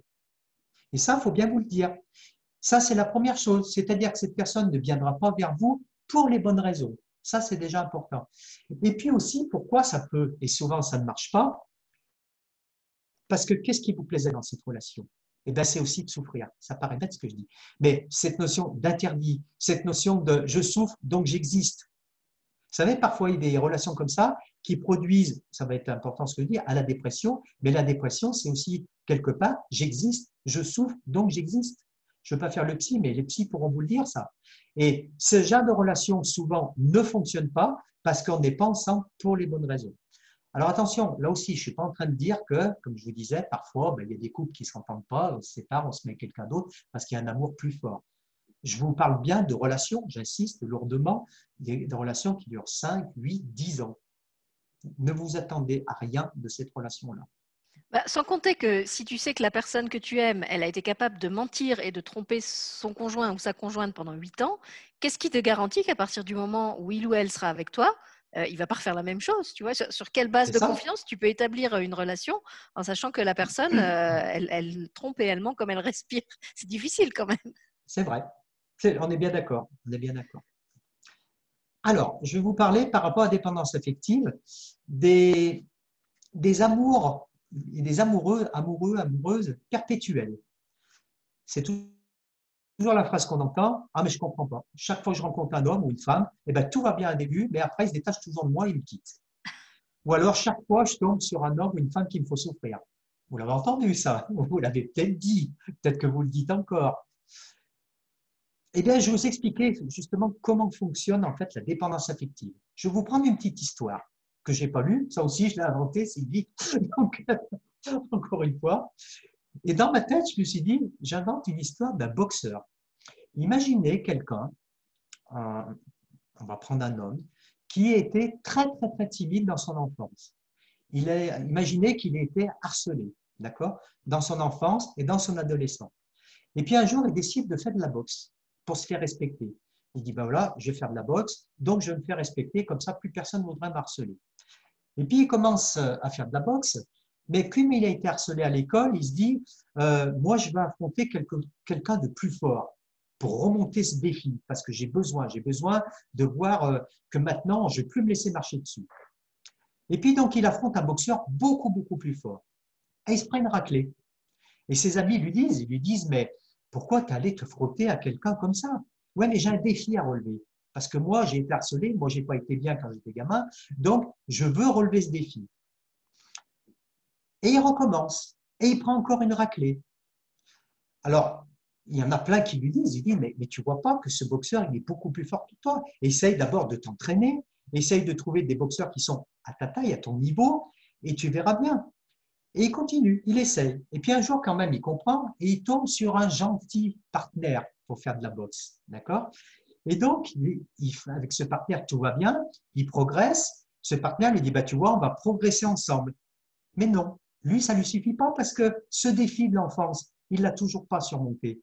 Donc, il laisse tomber ce partenaire. Oui, bien sûr, c'est par rapport au couple que je dis ça. Il laisse tomber ce partenaire et il retourne se battre. Le problème, c'est que, eh ben, en se battant comme ça à chaque fois, eh ben, il va apprendre à endurer les coups. Il va apprendre à souffrir. Mais avec les années, ben, il aura des problèmes physiques, psychologiques. D'accord? Et très, très souvent, j'ai des personnes qui me disent ben, moi, pour moi, voilà, la vie, c'est un combat permanent. Et souvent, je leur dis mais tu te bats avec qui? J'ai dit moi, je me bats pas dans ma vie. Hein. J'ai dit je connais plein de personnes qui se battent pas. Pourquoi? Parce qu'on nous enseigne souvent. On nous dit c'est pas oulala, mais la vie, c'est la guerre. La vie, c'est un combat. Il faut arrêter ça. On n'est pas toujours obligé de se battre. Donc, voyez, voilà, c'est ce type parabole par rapport entre boxeur et par rapport à la vie affective. Euh, pourquoi j'ai dit ça? Parce qu'on veut absolument réussir un défi qu'on n'a pas pu surmonter avant. Au lieu d'avancer avec des personnes qui vont pas nous faire souffrir, ben non, la dépendance affective, c'est ça. Alors, oui, vous, l'avez entendu, vous l'avez vu dans des vidéos, vous êtes peut-être allé voir un psy, et on vous dit, oui, mais tout vient de l'enfance. Oui, c'est vrai, je ne veux pas dire le contraire. Tout vient de l'enfance dans la dépendance affective. Mais il faut expliquer pourquoi. Parce que quand moi j'ai des personnes, des moments qui me disent bah, Je suis allé voir un psy, euh, bah, ça vient de l'enfance. Et on t'a dit pourquoi? Bah, Un petit peu. Ben oui, ok, ben, tu n'es pas plus avancé de savoir que ça vient de l'enfance. Il faut vous dire quand même qu'on peut avoir les mêmes problèmes de l'enfance, mais on ne sera pas tous en dépendance affective. On est bien d'accord. On peut tous avoir eu un père qui nous négligeait, une mère qui nous négligeait, des parents alcooliques, des parents absents, mais il y a des gens qui vont très très bien réagir et qui ne seront pas forcément en dépendance affective, ou qui le seront un temps, mais qui vont réagir. Alors, qu'est-ce qui se passe tant quand on est enfant? Eh bien, déjà, quand on est enfant, notre analyse intellectuelle, elle n'est pas encore assez développée. Et au lieu de percevoir les choses intellectuellement, on va les percevoir de façon très émotionnelle. Donc ça, c'est déjà le premier point. Et les blessures qu'on va subir, elles vont engendrer des fausses croyances sur l'amour et les relations. Parce qu'on pense que c'est normal ce qui se passe chez nous. Et quand on va grandir, eh ben, on va chercher la guérison à l'extérieur en dehors de nous-mêmes et malheureusement avec des conséquences qui risquent d'amplifier ces blessures. Au lieu de vivre une relation saine avec quelqu'un, eh bien, on va rechercher cette relation pansement. Encore une fois, ce que je disais tout à l'heure, pour surmonter ce qu'on n'a pas pu faire. C'est comme un défi. Oui, mais j'étais trop jeune, donc je ne pouvais pas euh, euh, relever ce défi. Eh bien, en grandissant, on va essayer de le relever, mais pas avec les bonnes personnes. Et qu'est-ce qui va se passer? Eh bien, on va rechercher inconsciemment la personne qui va jouer le rôle de celui qui nous a fait souffrir par le passé. Ça peut être le père, ça peut être la mère. Et chaque fois, on va essayer de réussir là où on a échoué plusieurs fois. C'est comme s'il fallait absolument réussir ce défi pour être heureux et pour être heureuse. C'est ça la dépendance affective. Malheureusement, ben, le résultat, si on retombe chaque fois sur le même genre de personne, il va être identique, voire pire. Très, très souvent, cet homme ou cette femme va rencontrer ben, de l'autre côté, par exemple, un homme séducteur, difficile à garder. Et elle va se dire, ouais, mais si j'arrive à garder cet homme, eh ben, j'aurai guéri mes blessures. Mais pas du tout. C'est encore une fois une fausse croyance. Très, très souvent aussi, il y a des, ados que je reçois, je leur dis, attention, ne vous substituez pas au père ou à la mère. Parce que quand il y a euh, une séparation dans un couple, ça arrive souvent euh, vous avez le garçon qui veut défendre la maman, qui va jouer le rôle du père. C'est pas son rôle. Il y a même des moments quand ils sont fiers, ah bah oui, ben, il protège. Ouais, d'accord, il protège, mais lui, il n'a pas dans sa vie? C'est pas normal. C'est pas ton mari. C'est pareil pour les filles. Oui, mais la fille, c'est pas ta femme. Oui, elle te protège. Oui, elle fait tout. D'accord, c'est bien, mais mais c'est pas ta femme. Laisse-lui vivre sa vie aussi. Donc c'est très très très important. Déjà, l'enfant peut se substituer au père ou à la mère ça peut être pour tout un tas de raisons. Décès de l'un d'eux, une maladie, l'alcoolisme. Il y a des enfants qui vivent dans l'alcoolisme d'un ou des deux parents et, ben, il va prendre le rôle de l'autre si l'autre n'est pas assez fort pour le prendre. Ça peut être de la violence, ça peut être de l'abandon, de l'absence. Et bien qu'étant trop immature, et ben, l'enfant va vouloir jouer ce rôle. Donc, attention aux enfants. Ils ne sont pas là pour jouer le rôle du père ou de la mère. Et je vais ajouter pour les couples qui se séparent, ne laissez pas l'enfant dormir avec vous. Même si au début c'est dur, si vous vous sentez seul, si l'enfant se sent seul, euh, je trouve que c'est vraiment créer un lien euh, finalement assez malsain euh, d'autoriser l'enfant à dormir avec son parent. C'est pas c'est pas sa place. Si vous étiez encore en couple, ce serait pas sa place non plus. et puis alors, comment vous allez faire après quand il va grandir, quand il va devenir ado? Il y aura bien un moment où, de toute façon, il va falloir qu'il sorte de votre lit. Et ce sera encore plus difficile si justement vous n'avez pas pris chacun vos, repères au début. C'est ça. Alors, dépendance affective, c'est quoi aussi? Ben, C'est faire passer depuis l'enfance les besoins de l'autre avant les siens, juste pour avoir de la reconnaissance et de l'amour. Malheureusement, souvent, par exemple, une femme dont le père a été absent eh ben, peut rechercher un homme qui va agir de la même sorte. C'est ce que je vous disais tout à l'heure, c'est juste pour eh ben, combler ce manque affectif celle ou celui issu d'un milieu violent alcoolique peut s'attacher aussi à un homme euh, qui boit et qui, la frappe. Ça arrive malheureusement trop, trop, trop souvent. Pourquoi? Parce que ce sont des sensations qu'on va vouloir chercher pour affronter les mêmes défis qu'on n'a pas pu résoudre à l'enfance. Voyez, on comprend mieux comment en fait ça fonctionne cette dépendance affective. Parce que j'ai envie de dire en, en t'écoutant, excuse-moi, je te coupe, qu'effectivement, quand il est petit, l'enfant est effectivement dépendant de ses parents. Il est même dépendant de plein d'autres façons. Il est, il est dépendant financièrement, il est dépendant euh, euh, pour la nourriture. Je pense aux, enfants qui ont été allaités. Il, est dépendant effectivement. Il est dépendant à tous les niveaux de ses parents. Et ce qui est différent, c'est qu'effectivement, quand vous êtes adulte, vous n'avez plus à, rejouer ce scénario de l'enfant euh, dépendant de son parent à tout point de vue, et que peut-être si vous reproduisez ce même type de relation avec des personnes qui vous rappellent le parent avec qui vous avez eu une relation dysfonctionnelle, c'est pour essayer de construire justement votre autonomie, votre liberté, votre indépendance et réussir à trouver en tant qu'adulte ce que vous n'avez pas pu construire en tant qu'enfant. Exactement. Je vais vous prendre un exemple concret, rapide, pour vous montrer, alors attention, ce n'est pas une généralité, j'insiste, mais pour vous montrer comme l'inconscient peut être puissant. Imaginez que vous ayez euh, grandi dans une famille avec un climat perturbé, c'est ce dont on vient de parler. Dans le mensonge, dans la dispute, où vos parents, par exemple, n'étaient jamais à l'écoute lorsque vous en aviez besoin. Eh bien, vous allez peut-être grandir justement dans la méfiance, en vous disant que la personne avec qui vous vivez actuellement eh bien, peut aussi vous trahir, qu'elle ne sera pas digne de votre confiance et qu'elle ne saura pas vous aider et vous comprendre en cas de besoin. Et qu'est-ce qui va se passer? C'est que dès qu'un un événement ambigu ou douloureux risque d'arriver dans votre vie, eh bien, vous allez peut-être faire l'amalgame entre vos blessures d'enfance et celles que vous vivez aujourd'hui. Par exemple, si votre mari ou votre femme rentre tard le soir, euh, ou alors qu'elle est souvent ou souvent sur son portable, ben vous allez peut-être vous dire, ah, elle me cache quelque chose. C'est pas normal. Ou alors, ben, s'il rentre tard ou elle rentre tard, c'est qu'elle n'est pas bien avec moi. Vous allez devenir plus méfiant, plus méfiant, plus agressif, plus intrusive. Et si votre compagnon ou votre compagne n'a pas commis de faute, eh ben, à son tour, voilà, c'est l'enchaînement, et eh ben, lui, il ne va pas comprendre, il va se sentir moins aimé. Il va se dire, mais je ne comprends pas, tu n'as aucune confiance en moi. Et il va souffrir, si c'est quelqu'un de, sincère, il va aussi souffrir de son côté. Et dans la durée, ben, qu'est-ce qui va se passer? Cette relation risque d'empirer jusqu'au détachement de votre compagnon ou de votre compagne qui va plus pouvoir supporter. Et de votre côté, eh ben, c'est servicieux parce que plus la situation va dégénérer, moins vous aurez envie de revivre cette situation, et parce que pour vous, ça a déjà conduit à un échec, et malheureusement, ça risque d'être encore un nouvel échec.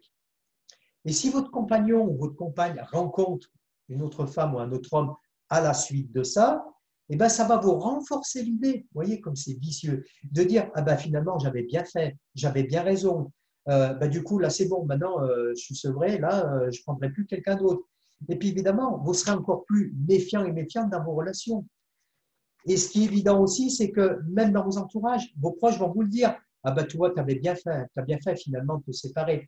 Alors que non, si ça se trouve, au départ, la relation elle aurait été saine, mais par rapport à cette dépendance affective, eh bien, vous risquez justement de la détruire. D'accord?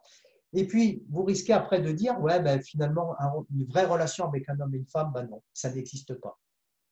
Je vais donner un, autre exemple qui va dans le sens de, ce que tu dis. Je repense à une émission qu'on avait faite euh, sur la maltraitance, où une des invitées euh, qui avait connu justement une enfance dans une famille euh, avec beaucoup de violence et de maltraitance disait la première fois que j'ai rencontré un homme qui me criait là-dessus, qui était doux avec moi, qui me disait des choses gentilles, j'avais l'impression que c'était pas normal et qu'il y avait quelque chose qui allait pas. Pour te dire à quel point elle s'était construite sur un, un, modèle dysfonctionnel de l'amour. pour elle, être dans un couple où il n'y avait pas de violence, c'était pas normal, c'était probablement ça n'allait pas durer ou quelque chose n'était pas, était pas bien bâti. C'est tout à fait ça. C'est exactement ça, ce qu'on vient de, dire ensemble, c'est exactement ça. Alors en résumé, c'est quoi les points marquants de la dépendance affective? Donc, pratiquement à chaque fois, pratiquement, ce sont des personnes issues d'une famille perturbée, où les besoins affectifs n'ont pas été satisfaits. On veut éviter que sa compagne ou son compagnon subisse la même chose on va être attiré par un type d'homme ou de femme qu'on connaît déjà dans le passé pour essayer de réparer ce qui n'a pas fonctionné dans l'ensemble, dans l'enfance. C'est ce qu'on vient de voir. C'est la peur d'être à nouveau délaissé, la peur d'être abandonné et tout faire, ça va loin, souvent, pour éviter la rupture. Le but, c'est de plaire à l'autre et de le sauver. On s'en fout de nous, on passe en second plan. C'est une forte capacité aussi d'attendre et d'espérer. Quand on est indépendant, on a une patience euh, infinie. Hein.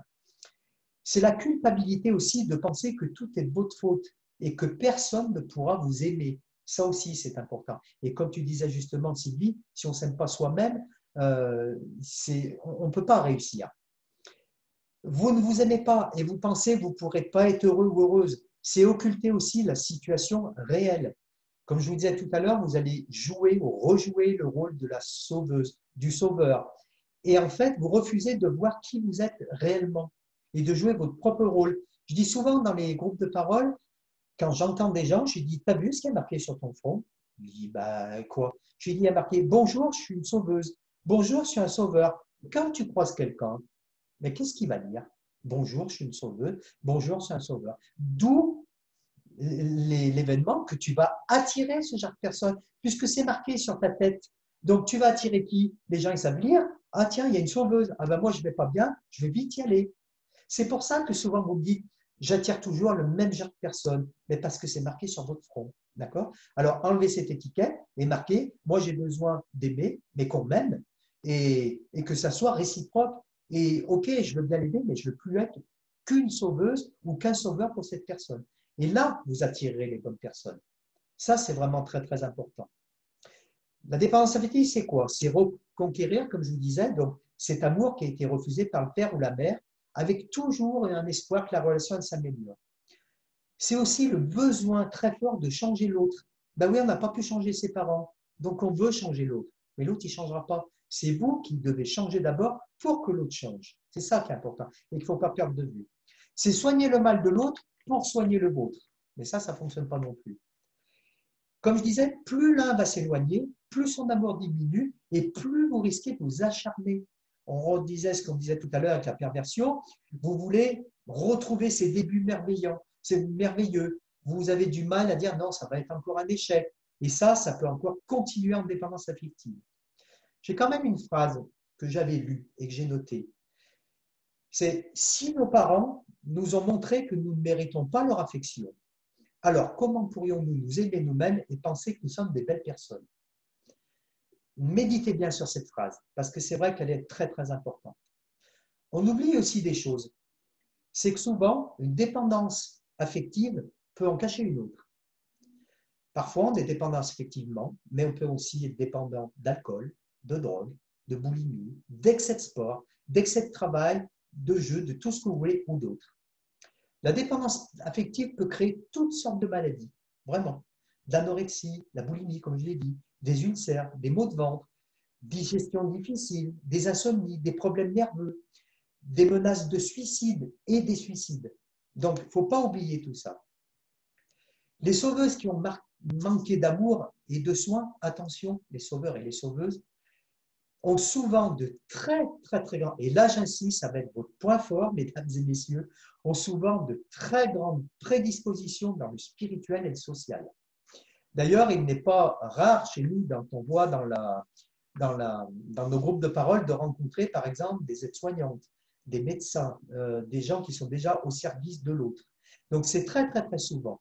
Mais vous avez, euh, messieurs, mesdames, de très, très fortes dispositions spirituelles. Ça, je peux vous le garantir.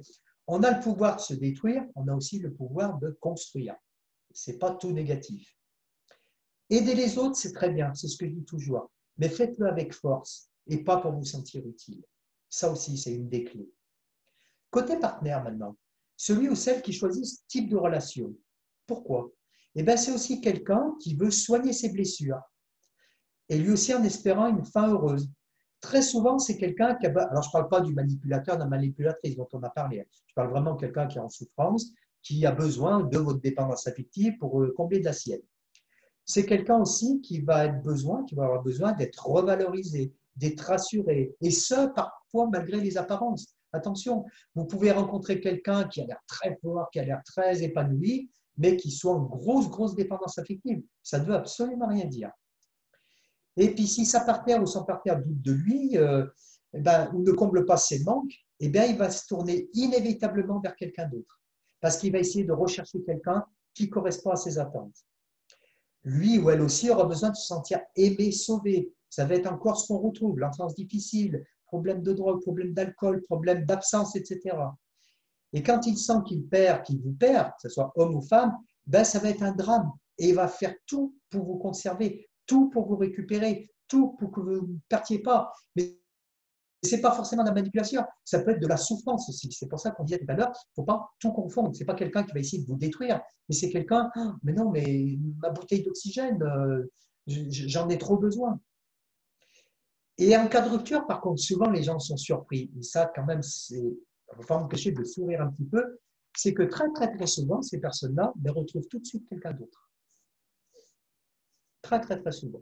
Parce que, eh ben voilà, ben en fait, j'ai plus ma dose, donc je vais chercher une dose ailleurs. Oui, c'est magnétique en fait. C'est comme un aimant et ah. une plaque de fer. Euh, ils, ils sont détachés de, de, l'aimant précédent et hop, ils vont en attirer un autre. Euh, c'est cette dynamique que tu décrivais bien, hein, du sauveur et, et de la victime. Alors, il y a quand même des paradoxes dans la dépendance affective. Je vous disais tout à l'heure, c'est vrai que si vous êtes en période de dépression, eh ben, cette relation instable, ça va vous donner, ça va vous stimuler. Parce que c'est prouvé hein, au niveau psychologique, ça va vous permettre de vous sentir plus vivant et plus vivante. Ce qui est incroyable parce qu'on a dépression et cette relation instable, eh ben, quelque part, ça, ça nous rend plus vivants, plus vivantes. Je vous dis, l'être humain, parfois, il est, il est un peu spécial. Hein. Euh, le paradoxe aussi, c'est que parfois, les hommes gentils ou les femmes gentilles, bons, attentionnés, qui s'intéressent à vous, eh ben, ça va devenir ennuyeux. Moi, je connais des tas de personnes, vous savez, quand on dit ah, Moi, je rêve euh, d'un homme romantique qui fasse. Eh bien, oui, ben non. Parce que très, très souvent, justement, eh ben, il y en a qui s'ennuient. On a l'impression, ce que je disais tout à l'heure, de ne servir à rien. Mais ouais, mais cet homme, cette femme m'apporte tellement de choses que je me sens inutile. Et encore une fois, alors je parle bien des personnes qui ont des tendances affectives, hein, il y en a qui en sont toutes contentes, mais votre rôle de sauveur et de sauveuse, eh ben, il s'éteint. Et c'est pour ça que d'être parfois de dire ah ben, je vais être etc., mais qu'est-ce qu'elle est gentille, elle a mes soins et tout, mais par contre, je me sens plus utile. Oui, c'est quand même incroyable. Hein. Parfois aussi, mais ça je vous l'ai déjà dit, quand quelqu'un change en bien, et eh ben aussi, ça revient à ce que je vais te dire en fait, eh ben on se sent plus utile. La passion aussi, c'est aussi de la dépendance. La passion, c'est de la dépendance affective ça naît toujours aussi d'une souffrance. Quand on vit quelque chose de passionnel, souvent pourquoi ça ne marche pas? Parce que c'est toujours, toujours pratiquement issu de la souffrance. Il y a un mot que j'aime pas trop, c'est quand on dit être fusionnel. Parce que quand on est, je l'entends très très souvent, ah, nous on est fusionnel. Alors je dis attention, moi je préfère qu'on me dise je marche avec lui, main dans la main, ou euh, voilà, on se prend par le cou, mais on marche côte à côte. Fusionnel, ça veut dire ne faire qu'un. Et quand on est fusionnel, il y en a toujours un qui laisse des plumes. Il y en a toujours un qui perd sa personnalité par rapport à l'autre. Ça, vous le remarquerez, quand deux personnes sont fusionnelles, très, très, très souvent, c'est, il y en a un des deux quand même qui est, euh, voilà, qui en perte de, personnalité. Et la douleur, évidemment, en rupture, elle est dix fois plus douloureuse. Une chose aussi, là, je pense que ça va aider beaucoup, beaucoup de gens. Le magnétisme sexuel, j'insiste, ce n'est pas de l'amour. C'est vrai que c'est puissant. Bon sang, qu'est-ce que c'est puissant? Quand vous êtes avec quelqu'un, il vous prend la main, il vous prend par le cou, et tout de suite, on a envie de faire l'amour avec cette personne, ce n'est pas de l'amour. Je connais énormément de personnes qui ont beaucoup de mal à se détacher de ça, de dire ouais, mais ça, je ne peux pas le rendre compte. Jamais je vivrai ça, c'est tellement intense sexuellement ce que je vis avec cette personne. Questionnez-vous, d'où elle vient cette relation? Elle vient très, très, très souvent là aussi parce que vous êtes en souffrance. Et ça, vous ne direz pas le contraire. Alors, tant mieux si vous êtes en couple et puis vous vivez ça. Euh, bien sûr, heureusement que ça se produit aussi. Mais quand c'est vraiment du magnétisme sexuel, c'est-à-dire quand on aime, on sait qu'on n'aime pas l'autre. C'est de ça que je parle. On sait que par rapport à l'autre, ben, il y a quelque chose, il y a un manque, il y a des choses comme ça. Mais c'est tellement fort sexuellement qu'on se dit, oh, mais c'est, voilà, chaque fois je vais au septième ciel avec cette personne. Essayez de vous poser la question, pourquoi? Mais Parce que je suis en manque, peut-être parce que je suis pas bien, peut-être parce que je vais encore combler quelque chose. Donc, euh, méfiez-vous, méfiez-vous du magnétisme sexuel. Il existe, c'est vrai, il est très puissant, mais très très souvent, il est issu d'une souffrance. Donc, essayez de bien penser à ça. Attention, je sais qu'il y en a qui vont me dire ben non, je ne suis pas du tout d'accord, euh, euh, moi, c'est puissant. Mais je ne parle pas s'il y a de l'amour, on est bien d'accord. C'est pour ça que je redis c'est si vraiment vous sentez qu'il y a quelque chose comme pas, il n'y a pas d'amour, mais il n'y a que du magnétisme sexuel et on n'arrive pas à se séparer de cette personne. Alors, du coup, on, espère parce qu'on dit, mais si c'est si fort que ça sexuellement, c'est forcément qu'il y a de l'amour. Eh bien non, pas toujours. Alors, l'erreur, c'est pas de mal avoir choisi votre partenaire, mais c'est de l'avoir choisi souvent pour réparer les blessures de votre enfance.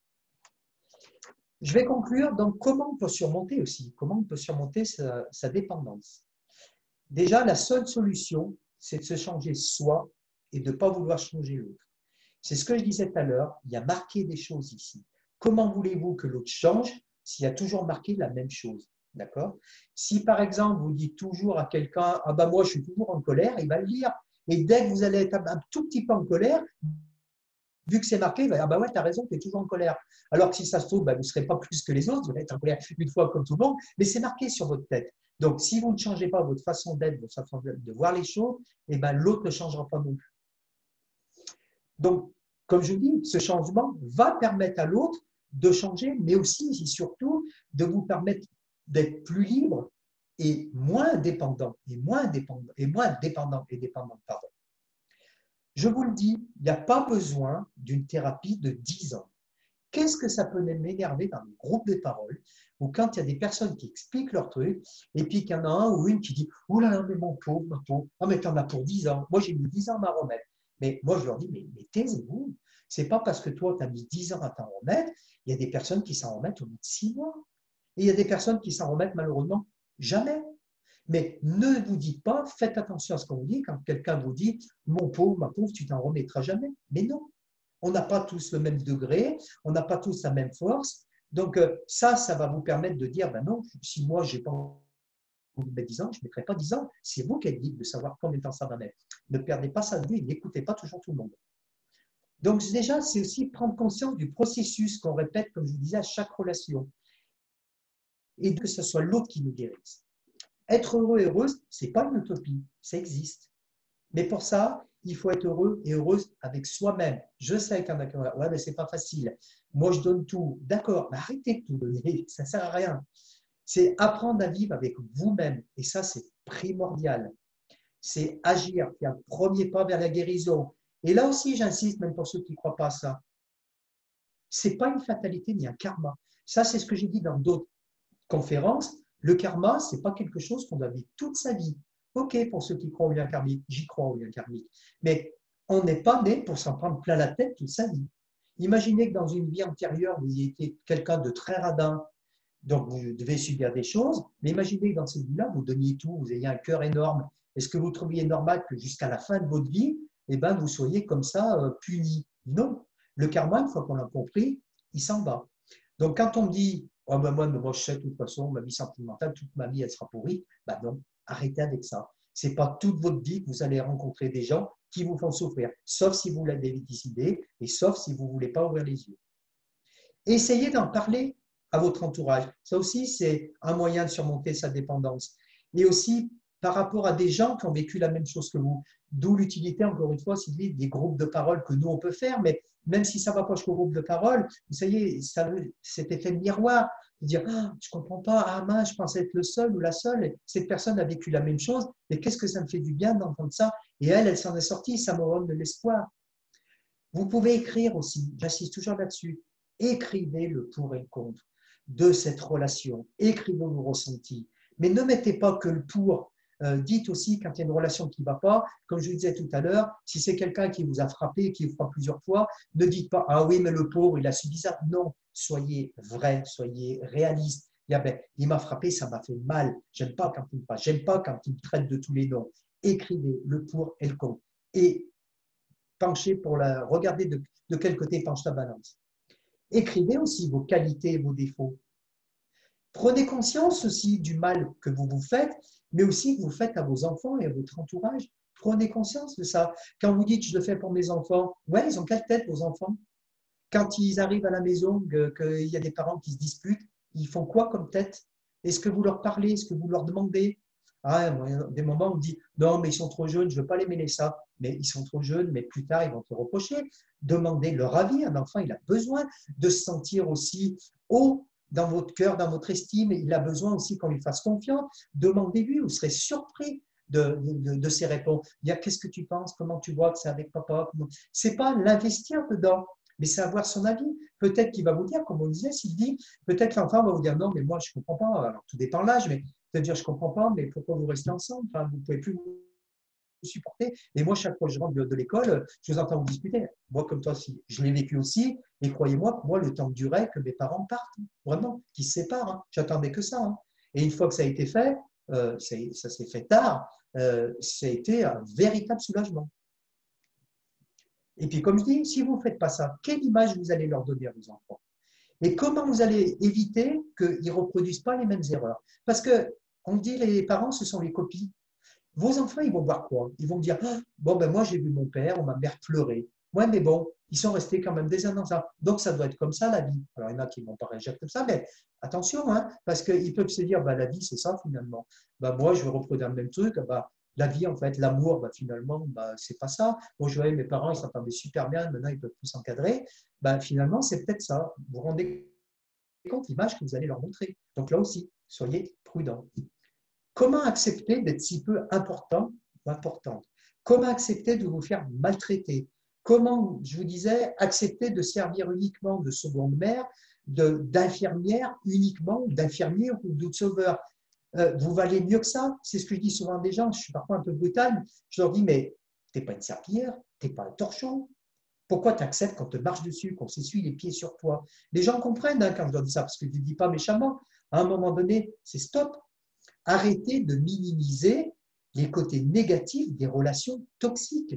Quand vous êtes dans une relation toxique, pas forcément avec un manipulateur, une manipulateur, manipulatrice. Moi, souvent, il y a des personnes qui me disent Moi, je veux absolument, euh, Michel, savoir si je vis avec un manipulateur, manipulatrice. Ok, d'accord, on va te le dire, mais ça va changer quoi? Si je te dis, par exemple, bah non, il n'est pas manipulateur, est-ce que ça va te rendre folle de joie? Tu n'es pas avec une manipulatrice. Est-ce que ça va rendre fou de joie? Est-ce que ça va changer toute ta vie? Non, ça ne va pas changer votre vie si c'est une relation toxique.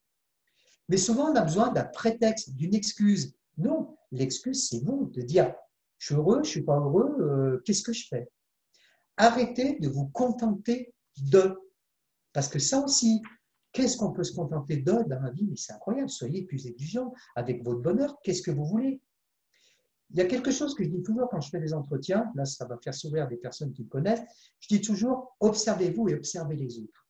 Ça c'est très très très important, vraiment, c'est une des clés que je peux vous donner. Quand vous vivez ça, observez-vous. On vous dit quelque chose.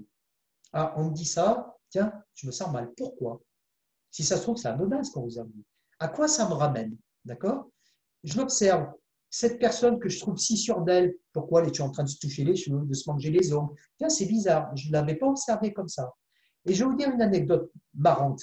Une anecdote marrante, c'est qu'un jour dans le groupe de parole, euh, il y a une, jeune fille qui me dit euh, ben moi, j'arrive pas à me séparer de lui, mais je suis folle amoureuse de lui. Pourtant, qu'est-ce qui m'a fait baver, tout ça? Mais je sais que je pourrais pas rester des années comme ça, mais j'y arrive pas. Puis, vraiment, elle craquait. Hein. Je lui dis, écoute, tu vas t'observer, mais surtout l'observer. Quand il fait, parce qu'elle disait que c'était un gars voilà, très sur lui, qui faisait même, voire même toujours un peu, un peu voilà, le prétentieux tout, tout, j'ai dit ce que je te demande, c'est que quand tu seras avec lui tous les jours qui suivent, je te demande de l'observer, comme si tu étais dans un film, de le regarder. Mais vraiment, tu t'investis pas. S'il te, te crie après, regarde-le sans lui répondre, observe-le. Et là, je vous faire rire, parce que quand elle est revenue au groupe de parole du mois d'après, elle m'a dit, je me rappelle toute ma vie, elle m'a dit Ah ben j'ai fait comme tu m'as dit, alors maintenant, qu'est-ce que je trouve con? Elle nous a. Parce qu'elle nous a dit mais de le voir s'énerver comme ça, de voir qu'il gesticulait dans tous les sens, de voir tous les reproches qu'il me fait et que je n'avais pas vu avant, en fait, ça me fait rire. Elle dit, ça me fait rire. Et elle me dit, alors là, oui, ça a été radical. Alors, ça a super bien marché pour elle. Je ne dis pas que ça marche pour tout le monde, mais, d'observer, parce que ce fameux prince charmant ou cette princesse, quand vous le voyez s'énerver pour rien, piquer des crises, vous insulter ou quoi que ce soit, eh ben, ça descend, hein, croyez-moi. Hein. Parce qu'au bout d'un moment, observez-vous et observez les autres. C'est très, très, très important de le faire. Ça, c'est vraiment une clé. Pour moi, la meilleure clé, je le dis, c'est le développement spirituel. Vraiment. Toutes les personnes que je connais qui s'en sont sorties, alors ça ne veut pas dire entrer dans une secte, hein, mais le développement spirituel, pour moi, c'est meilleur. Alors, quel que soit ce que vous faites, hein, il n'y a pas de choses à vous conseiller là-dessus. Il y en a, ça va être euh, la psychologie, il y en a, ça va être euh, le pendule, il y en a, ça va être ce que vous voulez, le shining, euh, la loi d'attraction ou quoi que ce soit, tout ce que vous voulez. Mais pour moi, c'est vraiment le meilleur moyen.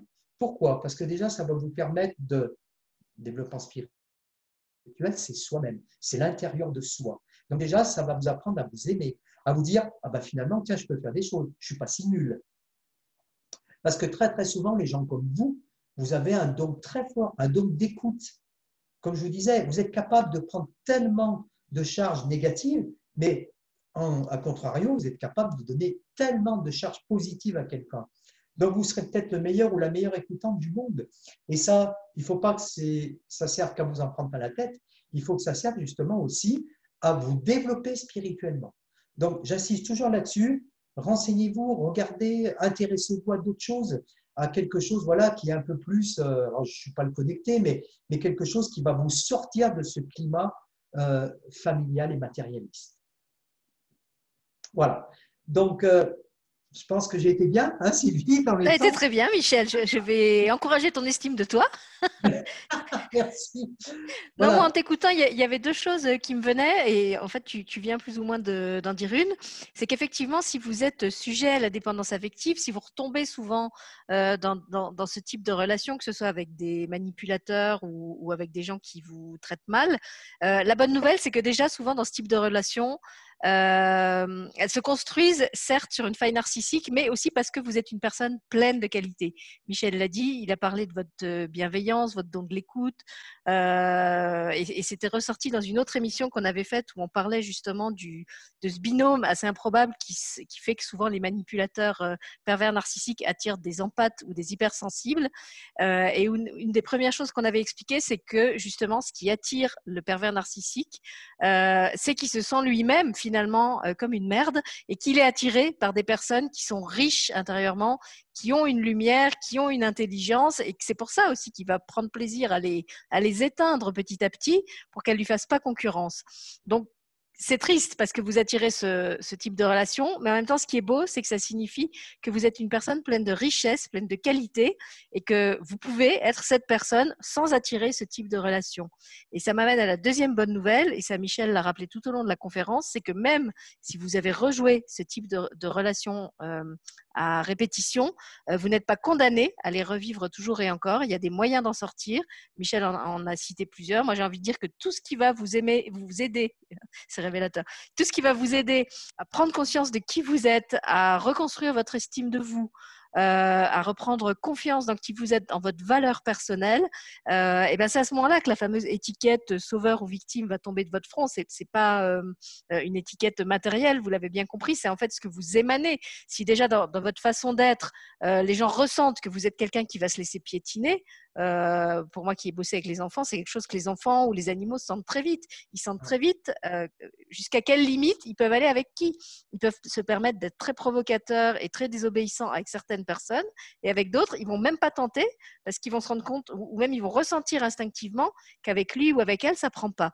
Voilà, et ben c'est pareil avec les gens que vous rencontrez dans la vie.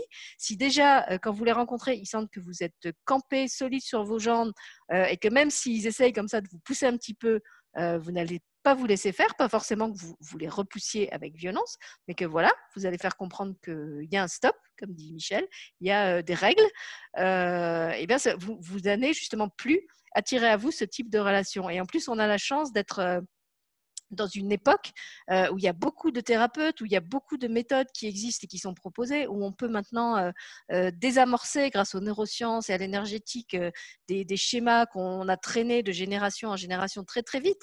Avant, il fallait faire des années de psychanalyse pour ça. Maintenant, on a la chance qu'on connaît de mieux en mieux hein, le, fonctionnement du système nerveux et comment justement recréer des nouveaux schémas neuronaux pour désamorcer les anciens schémas et en mettre en place de nouveaux. Donc la bonne nouvelle, c'est, voilà, pour moi c'est ça, c'est qu'on n'est pas obligé de rester euh, coincé là-dedans.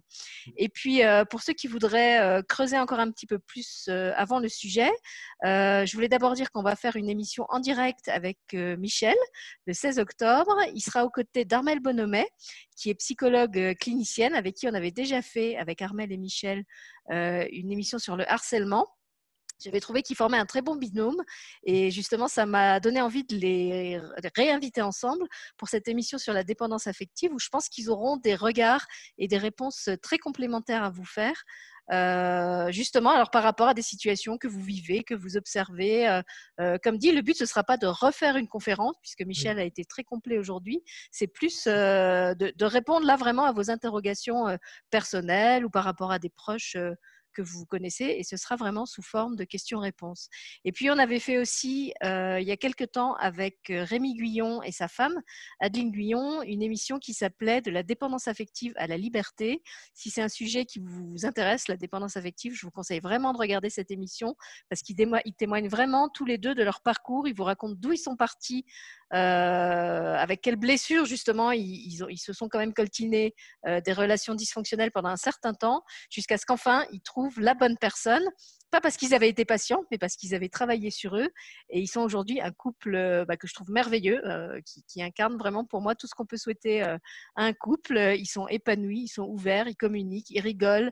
voilà, regardez l'émission, même juste cinq minutes. Je trouve qu'à regarder ensemble, ils font du bien à voir. Et je, trouve que c'est une émission qui donne vraiment beaucoup d'espoir à des personnes qui sont dans des relations difficiles, douloureuses, dans la spirale de l'échec, avec l'impression de ne pas pouvoir s'en sortir, et, et, et ils amènent ce témoignage de dire bah si, c'est possible de s'en sortir. C'est vrai, ça demande euh, d'aller se pencher sur des trucs euh, pas toujours très drôles et, d'y travailler. Euh, mais par contre, c'est possible et quand c'est fini, bah, qu'est-ce qu'on est heureux? Voilà. et puis une dernière émission que je vous recommande aussi, et après je rends la parole à Michel, c'est une émission qu'on avait faite avec Sylvie Béranguier, qui est thérapeute. Je ne sais plus s'il y avait aussi une autre, une autre invitée ou si elle était seule. Une émission sur le thème La souffrance d'un tel, tous les droits? Euh, et où elle parle aussi de la dépendance affective et de cas particuliers. Alors, par exemple, quand vous êtes euh, euh, avec des personnes en fin de vie, avec des personnes en situation de handicap, avec des personnes malades, et comment justement, quelquefois, peuvent se mettre en place des, des scénarios très euh, malsains euh, du fait bah, qu'il y en a un des deux qui est euh, en position de faiblesse et l'autre qui peut s'identifier un peu trop à son rôle de sauveur. Et comment là aussi, il y a justement des dépendances affectives qui se mettent en place parce que justement, on n'ose pas dire stop à l'autre du fait qu'il est handicapé, qu'il est malade, qu'il est en fin de vie et que on en arrive à abdiquer sa propre vie et son propre bonheur, son propre bonheur parce qu'on fait passer le malade ou la maladie ou le handicap de l'autre avant soi. Ça, c'est quelque chose qu'on n'a pas abordé euh, dans cette conférence-ci. Et bah, là aussi, s'il y en a certains d'entre vous qui vivent ça, euh, je pense que c'est une, émission qui peut beaucoup vous éclairer. Voilà, je rends la parole à Michel très court. Euh, c'est pour rebondir sur ce que tu as dit. Effectivement, bien sûr, l'amour, ça existe, hein, heureusement. Hein. Et il y a quand même des clés dans l'amour, comme on disait, l'entente, la tendresse, d'avoir quand même des goûts communs, le plaisir d'être ensemble, le dialogue, le dialogue, dialogue, d'avoir des projets, comme je disais, la sexualité, de, de partir en vacances ensemble. Ah, la sexualité, c'est un projet, Michel. Je ne sais pas si c'est un projet, mais tu vois ce que je veux dire. Non, mais c'est important. Tout est important tout est important. D'avoir des loisirs communs, de partir en vacances, mais aussi d'être bien dans son foyer sans toujours vouloir sortir. Je connais des personnes qui me disent qu'il qui, faut qu'ils sortent. Non, c'est pas être pantouflard, mais ça fait du bien aussi des moments d'être ensemble. Arrêtez aussi, ça c'est important, je finirai là-dessus, mais vivez en harmonie sans vous compliquer la vie. Moi, je connais plein de couples, malheureusement, mais ils remettent toujours tout en cause. Ils sont toujours en guerre avec l'autre le moindre petit truc, il y a un manque de respect, l'autre, on ne va pas le laisser vivre. Comme je disais, bien sûr, quand on est en couple, ben, on fait des choses en couple, mais on peut faire aussi des choses un petit peu qu'on a envie de faire. On n'est pas obligé de faire tous les sports ensemble, de faire toutes les sorties ensemble, des choses comme ça. Il faut essayer de dialoguer sans dispute. Il faut essayer de se ressourcer, de déconnecter, aussi d'avoir des moments heureux ensemble. Donc l'amour, évidemment, ça existe. Là, on a parlé évidemment de ce qui n'allait pas, mais heureusement, il y a beaucoup de couples, et je l'espère, où tout va bien. Merci Michel pour cette euh, note heureuse. Effectivement, de ne pas euh, clôturer cette, euh, cette vidéo en, laissant, en, donnant l'impression aux gens que finalement toutes les relations, toutes les histoires d'amour finissent mal, comme disait la chanson. non, c'est pas le cas, effectivement. Je pense juste qu'il faut se donner les moyens de bien connaître qui on est, de quoi on a besoin, euh, voir si ça peut effectivement s'accorder à qui est l'autre et quels sont ses besoins à lui. Euh, et puis, comme tu dis, euh, dialoguer, dialoguer beaucoup pour faire un ensemble harmonieux avec tout ça. Donc, on vous invite, si vous avez envie d'être avec nous le 16 octobre, avec Michel et Armel Bonhomet, qui est psychologue. Et puis, je vous remettrai sous cette vidéo le lien des émissions que j'ai citées, celle sur la souffrance d'un tête sous les droits, celle avec Rémi et Adeline, euh, celle sur les empaths et les hypersensibles, et puis évidemment toutes les émissions qu'on a déjà faites avec Michel euh, sur la, manipulation et sur le travail de la VMPN, si c'est cet angle-là qui vous, qui vous intéresse plus. En tout cas, moi j'ai eu beaucoup de plaisir, euh, comme d'habitude, à écouter Michel. On n'est pas en couple, mais on a beaucoup de, plaisir à partager des moments ensemble aussi en tant qu'amis. Un couple amical. C'est ça, un couple amical. oui, mais regarde, on applique tout ce que tu as dit. On dialogue, on rigole, on est différents, mais on, se trouve des terrains d'entente. Mm. Voilà. Donc, si vous avez envie de passer un bon moment avec nous, rendez-vous le 16 pour le direct et puis en replay pour toutes les autres vidéos. Michel, je te, dis, je laisse dire au revoir aux gens et puis je, coupe l'enregistrement après. Eh ben, je vous souhaite à tous une excellente journée. Vivez heureux. Hein. Dialoguer, n'oubliez pas. C'est mon mot, vraiment mon motif. Dialoguer. Vivez heureux, ça c'est un super slogan. Pourquoi aucun homme politique n'a pensé à le prendre celui-là? Ce sont des hommes politiques, tu as résumé la question et la réponse. Vivez heureux et à bientôt. Voilà, à bientôt.